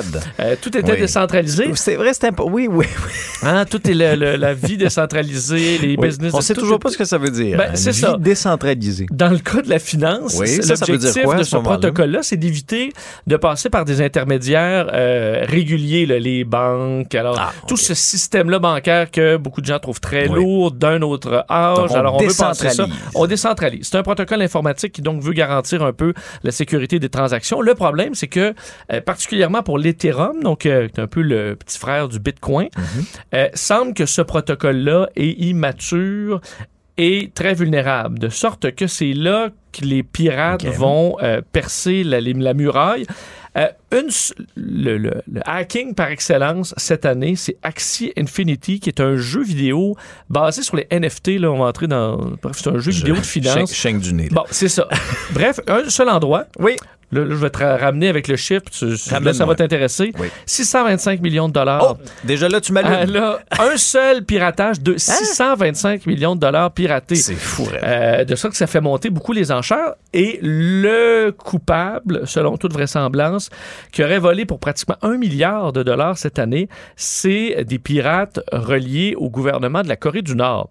Ah Euh, oui. qui semble très efficace, très... À la euh, solde de Kim Jong-un. à la solde de Kim Jong-un, qui se sert de cet argent-là pour euh, parce qu'il a besoin de fonds, évidemment pour financer entre autres ses fameux missiles et compagnie, alors que son pays est sous Ces petites vidéos Euh, de propagande. Là, oui, qui sont bien, en- qui sont bien drôles, mais une question de s'embaucher de meilleurs cinéastes peut-être? Peut-être. Euh, mais un des problèmes, on sait que la Corée du Nord, ils sont pris dans une série de sanctions Mm. économiques dévastatrices, de sorte que c'est une façon pour la Corée du Nord d'amener des, des revenus, mais au détriment de plein de jeunes, de petits investisseurs dans la crypto qui Mm. ont tout perdu. Euh, là où il y a une bonne nouvelle, par contre, c'est au niveau des fraudes. Je te disais, c'est séparé. là. Ah Ça, oui. c'est vraiment piratage. Au niveau des fraudes, Ouais. euh, Ponzi et compagnie, donc les fraudeurs se sont moins servis du, de la crypto-monnaie dans les bon? sept premiers mois. C'est une baisse, entre autres parce qu'il y a une baisse de valeur. Donc là, on dit les fraudeurs ont préféré euh, cibler d'autres choses que la crypto parce que c'était soudainement un peu moins payant. Euh, donc, euh, c'est ce qu'on voit dans les chiffres. Ce qui est un rappel qu'il faut vraiment, la crypto, ça peut être intéressant. C'est pas dans un portefeuille diversifié que vous devez éviter ça. Là, je suis pas conseiller financier. Mais là où il faut vraiment faire attention, c'est où vous mettez cet argent-là, avec quelle application vous transigez. Il y a des grandes banques, je sais que certains euh, crypto people ont vraiment horreur des Ben banques oui. et tout ça. Mais il y a des endroits où vous avez plus de garanties, euh, ce qui n'est pas le cas de certaines applications. Donc, il faut, euh, faut être prudent dans ce monde-là qui est parfois miné un peu. Oui, de bien se renseigner, surtout si on maîtrise pas totalement Ben, cet tout à fait. art-là. Puis là, puis- t'as entendu le beau-frère te dire, hey, check ça, moi, là, tu mets ça là-dessus. Mm. Tu vois, j'ai gagné, euh, fait 2000 pièces dans le dernier mois. C'est ça. Quand c'est trop beau pour être vrai, généralement, c'est le cas. Et voilà. J'en revenais pas, Vincent, ce matin, quand j'ai vu à Salut Bonjour ces images-là, notre collègue de TVA Gatineau qui nous racontait ça. Euh, ce qui s'est passé, un cas de rage au, pas au volant, mais euh, C'est un au gouvernail. C'est au gou- rage au gouvernail. De rage au gouvernail en Outaouais. Raconte-nous, décris-nous Euh. un peu, là, pour ceux et celles qui n'ont pas vu la, la séquence vidéo, ça n'a aucun sens. Ouais, si vous n'avez pas vu ces images, ça circule beaucoup sur les réseaux sociaux. Là, on y voit, on est à Gatineau, sur la rivière des Outaouais. Euh, on voit donc euh, se filmer à partir d'un ponton euh, sur un endroit là, assez Ouais, étroit. c'est pas large, hein? Euh, c'est pas Ouais. large. On voit donc un- le ponton qui filme en, bon, de- en, en- en arrière de Dans lui un bateau, vraiment speedboat, là, très long, bateau ultra rapide. Mm. Jaune flash. Jaune flash avec le numéro, gros numéro 40. Et les gens sur le bateau lancent des canettes de bière. Sur le ponton? Sur le ponton, qui semble pleine, d'ailleurs, parce que ça. Oui, parce que des Donc, euh, cannelle ça pleine sur le ponton où on retrouve des enfants. Donc, tu dis déjà là, écoute, c'est super dangereux. Date, tu dis un prix Nobel. Hey, recevoir une canette euh, pleine par la tête ça, à un enfant, Mm. ça peut vraiment faire des, des- des blessures sérieuses. Et ensuite, parce que visiblement, euh, c'est peut-être une question de vitesse, lui voulait dépasser et foudrage, euh, clenche à côté du ponton et le frappe de côté, quand même assez Volontairement, violent- là. vi- oui, vi- oui. violemment et volontairement avant de prendre la fuite, donc de faire un délit de fuite. Euh, les images, écoute, se sont, sont devenues super virales rapidement euh, à Gatineau, puis ensuite au Mm. niveau provincial. Effectivement, TVA Nouvelle a fait un bon reportage là-dessus ce matin que tu as partagé. Euh, euh, la Sûreté du Québec, euh, parce que les images, d'ailleurs, le, notre le morceau de lasagne, là, c'est, il s'est fait filmer où on voit, on voit très clairement l'immatriculation du bateau. C'est Ben quasiment oui. en HD. Là. Non, non, tu mets c'est sur ça. pause. Ils seront pas durs à retrouver. ben, ils ont été retrouvés. hein. Ah, c'est la, déjà la- fait. la Sûreté du Québec a fait euh, d'ailleurs le remorquage du Ah oui, c'est vrai, il a été saisi. Penaud. Là, alors tu vois le bateau et probablement qu'ils ont été arrêtés parce qu'il faut dire le conducteur non seulement fait face, fera face probablement des, des accusations de conduite dangereuse, mais aussi de délit de fuite parce qu'il Ben s'est oui, sauvé oui. après après un impact. Et tout ça est Euh, enregistré, tout ça est filmé, là. Oui, et là bon, Le jambon dis- est filmé, là. un fou, des fous de même, il y en aura, il y en aura toujours. Ce qui inquiète, c'est que je voyais sur les forums de bateaux un peu partout, j'allais fouiller un peu les commentaires Ah en bas euh, des, des vidéos. D'ailleurs, euh, la personne a été identifiée bon, dans, dans plusieurs de ces commentaires-là. Semble que ce soit un régulier de la folie. Là. Ah? Plusieurs personnes dans des petites embarcations, des kayaks, Ah, disaient ouais. avoir été même entourés là, par ce bateau-là qui essaie de les faire tomber, qui passait en fou devant des bateaux sérieux? super proches. Sais, un, un- un- un malade, là, un malade. Et combien de temps aura-t-il sévi avant de finalement se retrouver viral et que la police intervienne? Euh, ça rappelle à quel point c'est souvent le Far West sur les cours d'eau. Euh, et euh, ce matin, même à Salut Bonjour, Eve-Marie m'en parlait après que tu aies diffusé ton reportage. Puis je disais, il faudra euh, davantage de présence Ah, policière. raison. Et je voyais sur les euh, forums de bateaux plusieurs personnes qui s'en plaignaient en disant bon, on va se retrouver avec plus de policiers qui vont nous faire chier, qui vont nous contrôler. Euh, J'ai de la misère avec cette réaction-là parce que n'importe qui qui a été sur, en bateau, là, que soyez sur un la- lac du Beau-Frère, sur le Saint-Laurent, est-ce que vraiment vous vous êtes fait embêter par des À ce policiers? point-là, là. Moi, j'y crois pas. Là. Je, je- je navigue dans le coin où il y a le plus de policiers Tu t'es-tu fait au Québec. souvent? Ça arrive à peu près une fois par année. Oh, Ils arrivent, tu leur montes. euh, faut Non, mais si t'as rien à te reprocher, là, si Ben, t'as tout ce qu'il faut, là, ça va vite. Surtout que c'est en voiture, quelqu'un, mettons, qui, qui circule. euh, disons, qui est prudent, peut quand même se faire arrêter à maner pour un petit excès de vitesse. Tu sais, des fois, là, tu as une trappe à ticket, là, ça arrive Oui. quand même chez les policiers routiers. Dans le maritime, là, excuse-moi, mais si t'as tes- si t'as des vestes de sauvetage pour tout le monde, t'as ton petit là, truc que tu laisses dans le bateau que t'as pas besoin de t'occuper, là, le petit sifflet, Ouais, ouais. euh, tous les petits cossins qu'il faut. Là, t'achètes une boîte ça, Canadian Tire, 20 tu mets ça dans le bateau, c'est réglé. T'es légal. Euh, si t'es pas complètement sous, tu te feras pas arrêter. Euh, ça prend deux secondes. Tu fais vérifier, avez-vous vos flottes? Parfait, permis de bateau, c'est beau, bonne journée. Ils sont partis. Font, ils dérangent personne, les policiers. Ils dérangent personne.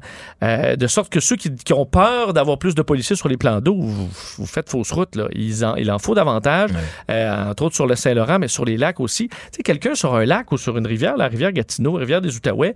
As-tu vraiment peur de se faire arrêter qui passe par une police? Jamais. Mm, Jamais. Sur un lac non plus. Les chances qu'il y ait un policier qui passe quand tu fais le fou, c'est minime.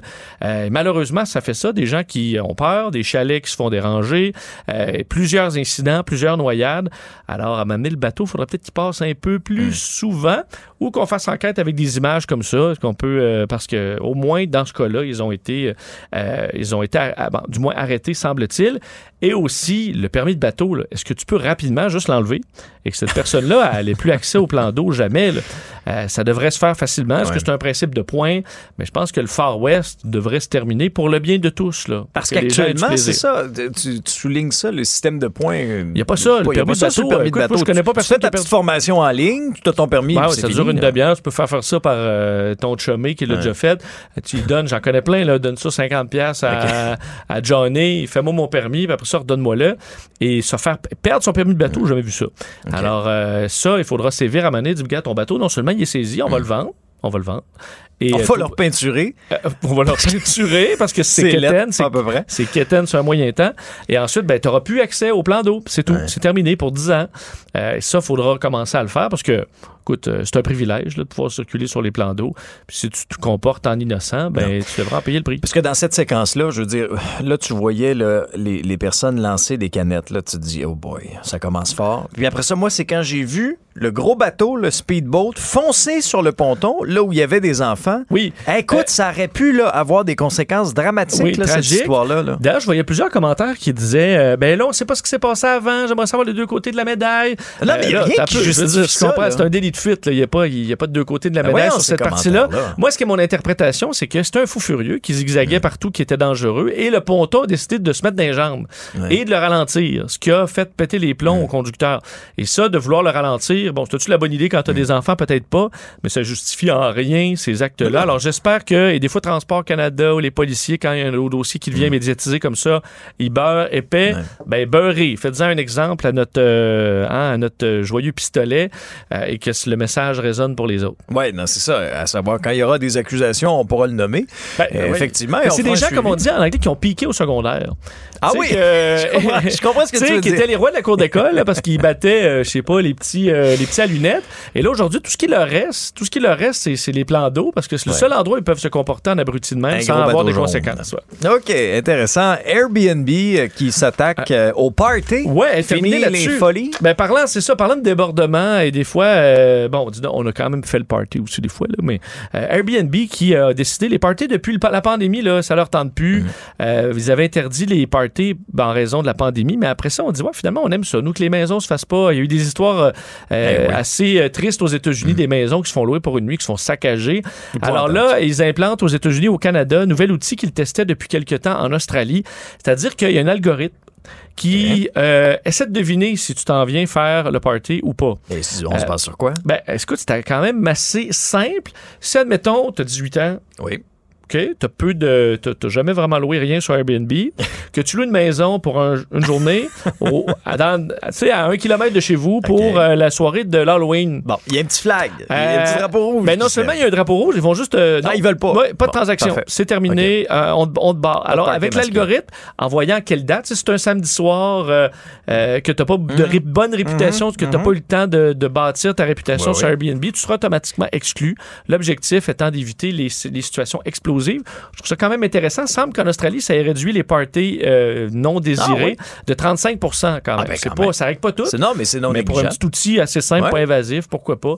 Donc, euh, peut être une bonne chose pour ceux qui veulent louer leur maison, mais qui ont peur que se retrouver le lendemain, puis que Ah un, film d'ado. Mais il y là. avait des histoires d'horreur, là. Je veux dire, on voyait Ben oui. des images, là. Dit, comment tu peux faire ça? Comment, sincèrement, là, tu peux avoir été mal élevé, là, à un point tel d'aller saccager la maison de quelqu'un pour faire un party, puis après ça, tu, tu pars d'une Mais des fois, toi, party, tu là, loues, c'est pas de les, les- responsabilité. c'est les amis des amis. qui, Tu sais, quand ça vient un open house, là, puis là, il y en a qui s'en foutent au complet, Ah, c'est pas non, leur problème, ils ont pas loué, et ils saccagent tout. Le lendemain, tu mets des posters partout, il y a des pocs d'un mur, mais euh, malheureusement, pour le propriétaire, lui, ça coûte cher. Non, non, mais quel manque de savoir-vivre. Ça, moi, j'en reviens pas. Euh, Vincent, on t'écoute à 12h30. Merci, à tantôt. Salut. Vous écoutez Alexandre Dubé. Une rigueur incontestable. On fait le tour des nouvelles avec l'économiste Francis Gosselin. Bonjour, Francis. Lui-même en personne. Ah oui. Salut Alex. Comment en ça va? personne, certain. Ben, Je, je vais très, très bien. Euh, Dis-moi, euh, il y a un trou dans notre bas de laine? Un trou, euh, ouais, la, la baignoire fuit, on pourrait dire ça comme ça. Euh, c'est effectivement les résultats de la caisse de dépôt là, qui viennent de tomber. Là, donc, euh, this Justin, comme on dit. Mhm. Euh, ça n'a pas été un bon début d'année pour la caisse, euh, malheureusement. Euh, on parle d'une perte là, de 33 milliards de dollars, Alexandre. Donc, c'est pas un petit montant. Euh, ça correspond à environ un rendement d'environ 7 points, moins 7,9 là, sur le- l'ensemble de notre actif commun hein, qui est géré par la Caisse de dépôt. Ceci dit, en bon économiste, je serais bien mal à l'aise de parler de tous ces chiffres-là sans les mettre en contexte. Puis quand on regarde le rendement d'un portefeuille euh, comme celui de la Caisse de dépôt, c'est absolument nécessaire de mettre ça en lien avec son indice de référence, c'est-à-dire Ouais. qu'on regarde ce que font les autres grands gestionnaires d'actifs dans le monde euh, de taille là, et d'activités comparables. Puis dans les faits, la Caisse a bien performé, entre guillemets. Euh, ils ont fait moins 7,9, puis l'indice de référence, donc les autres institutions similaires, ont fait moins 10,5. Donc, c'est quand, tout le monde va très profond, quand toi, tu vas un peu moins profond. C'est ça. Oui, oui. Il faut se comparer avec le nouvelle, contexte. C'est veux. ça. Il faut se comparer avec les Euh, autres dans le contexte actuel. Euh, Effectivement, c'est sûr que pour Charles Lemont, tu sais, donc c'est comme le début du règne. là, Mm. Tu sais, euh, il a succédé à Michael Sabia qui a eu comme euh, juste des bonnes années de 2008 ou 2009 à, à- à l'année dernière. Comme un mauvais début, là, mais, mais ultimement, euh, en, mais on peut pas vraiment blâmer le nouveau PDG de la caisse. Euh, c'est sûr que le portefeuille d'actions en bourse de la caisse, comme le tien ou le mien, là, a, a beaucoup souffert hein, de- depuis le début de l'année. Oui. Euh, donc, une, Oui. une grosse perte de ce côté-là. Certains analystes, tu sais, je suis un peu à cheval là-dessus, moi, personnellement, Alexandre, mais certains analystes font valoir que la Caisse a décidé en début d'année de, de se départir de son portefeuille d'actions dans le domaine pétrolier, euh, motivé par des intentions nobles, là, de sortir du pétrole et tout, mais que c'est une des catégories d'actifs qui a comme super bien performé depuis le début de l'année. On en parlait, là, je pense, euh, lundi là, avec Aramco. Ah, ouais, ouais. là, Les, chiffres ont explosé. Ouais. Ben, Est-ce que c'était le bon moment pour le faire? Ouais, ben tu sais, c'est jamais euh, le bon moment dans le fond. Là. La Caisse avait depuis longtemps décidé de sortir de cette industrie-là. Ils l'ont fait un peu au mauvais moment, mais bon, après, comme je le dis, euh, comme on dit en économie, là, le, le- le- la vision de recul est toujours 20 sur 20 hein, quand tu regardes à l'arrière ce qui s'est passé. Euh, donc voilà, c'est tout pour la, la Caisse. Oui. Évidemment, là, on, on s'attend à ce qu'un rebond euh, boursier, notamment, là, tu sais, comme on le voit déjà depuis juillet, qui a été un très, très bon mois euh, sur les bourses, ça pourrait entraîner euh, donc un rebond de la valeur là, sous gestion de la caisse. Donc, euh, ça va être à suivre là, dans les prochaines semaines, les prochains mois, d'ici la fin de l'année. Non, ben, en tout cas, on se le souhaite collectivement. Maintenant, il y a des signes sous-jacents encourageants pour l'inflation au Canada puis un peu partout dans le monde. Effectivement, ben tu sais, c'est- on parle souvent là, du prix du pétrole euh, brut, là, le baril et tout. Je, je, je tiens les auditeurs et, et toi informés de ça, Alexandre. Mais On compte sur toi. intéressant. Oui. Merci. Je suis Fidèle au poste, comme Ben tu oui. connais. Euh, mais je voulais regarder autre chose. C'est en fait un rapport de la firme Freightos là, qui euh, se spécialise dans vraiment le transport, la logistique, qui a dévoilé en début de semaine que le coût du transport maritime par conteneur avait chuté de moitié depuis euh, septembre l'année dernière. Euh, il en coûtait environ 11 000 US en moyenne pour envoyer un conteneur euh, sur les océans. C'est maintenant moins de 6 000 US. Donc, c'est vraiment une chute importante. Puis, tout ça, évidemment, ben, si le manufacturier de vélos stationnaires, d'ordinateurs, de Mm. ça, paye beaucoup moins pour son transport, ben, ultimement, ça finit par se refléter euh, également euh, dans les prix à la consommation. Euh, il y a d'autres euh, indicateurs là, dans le rapport qui me semblaient positifs. Par exemple, tu te rappelles, on a parlé des ports, là, je pense que c'est la semaine dernière, qui étaient tous très engorgés. Oui, oui, oui. Euh, le port de Los Angeles, qui est le plus gros port de marchandises en Amérique du Nord, aurait vu le. Il y a des navires qui font carrément la queue, là, tu sais, ils sont pas un derrière l'autre, mais ils, ils sont, ils mouillent dans le fond dans la baie, puis ils attendent de leur tour pour décharger euh, leurs marchandises. Ben, le nombre de, de navires dont ils font la queue aurait diminué de 75 depuis le début de la- l'année. Donc, c'est un, un navire là, qui est dans la qui est à, à c'est du personnel, du fuel, toutes sortes de coûts, etc. Donc, évidemment, encore une fois, c'est un indicateur important que euh, en matière d'inflation, l'aspect logistique pourrait voir des très bons mois de rallye. Donc, euh, encore une fois, des nouvelles euh, plutôt encourageantes, je te dirais, pour les consommateurs. Et euh, on va se laisser avec un été dans le vert pour les hôteliers de Montréal. Ben oui, c'est une industrie dont je suis très proche. Là. Je connais bien la famille Germain, là, Alexandre, euh, full disclosure, là, tous les hôtels Germain. Très beaux hôtels. Euh, ça a été des années de, tu de difficultés euh, profondes, Ah certains hôteliers, là, puis et d'autres, mais qui pensaient carrément peut-être à un moment donné fermer. Euh, et donc, c'est l'organisme du Tourisme Montréal, dans le fond, qui a publié la semaine, en fin de semaine dernière, son rapport de mi-année, dans le fond mi-saison, et on apprend que le taux d'occupation des hôtels, donc qui est dans le fond le, nombre de gens qui est dans un hôtel divisé par le nombre de chambres, là, si tu veux, au total, était à 84 en 2019. Donc, ça avait été une bonne année, c'était occupé. C'est passé en période de pandémie, Alexandre, à 12 C'est épouvantable. Ah non, écoute. Tu as 200 chambres et tu as 20 invités dans ton hôtel. C'est ah non, pas écoute, bon. les, les hôteliers Euh, crevaient de faim. là. Effectivement. Donc là, c'est remonté là, depuis le début de l'année euh, 2022, donc à 75% en moyenne. Euh, donc, c'est euh, certain qu'après les, les pertes importantes que les hôteliers ont dû éponger, euh, là, on voit donc des signes encourageants là, de cette reprise. Euh, ça reste que les hôteliers là, euh, qui ont euh, été euh, interviewés dans le cadre du rapport et à qui je parle moi-même sont quand même un peu inquiets. On parle d'une huitième vague. Euh, Écoute, Alex, j'ai perdu le fil des vagues, je t'avouerais. Là, huit- je pensais pas qu'on était rendu à huit. Euh, mais donc, il y aurait une vite, huitième vague. Oui, oui. Ouais, c'est ça, mais la sixième, la septième, je sais pas. Mais là, la septième, c'est celle de cet été. Hein? Celle de cet été, qui, est ça à la fin, là, qui diminue, mais il faut faire attention pareil. Puis là, la huitième, c'est celle qui s'en vient là, cet automne, avec la rentrée, le kit, là, quand on va être moins à l'extérieur. Merci de m'instruire. Ça fait plaisir, je suis toujours là, toujours là pour aider.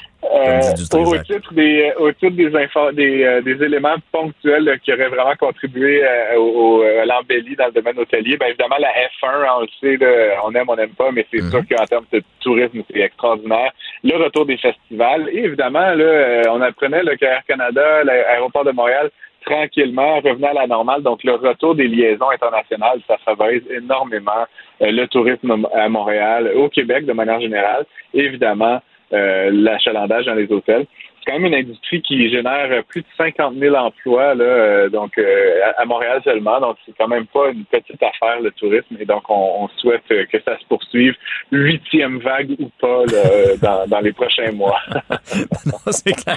Très bien, Francis. Passe une belle journée. On se reparle demain. Merci, Alexandre. À demain. Merci à vous d'avoir été à l'écoute. Vincent Dessureau suit à l'instant. On se reparle demain dès 10 h. Cube Radio.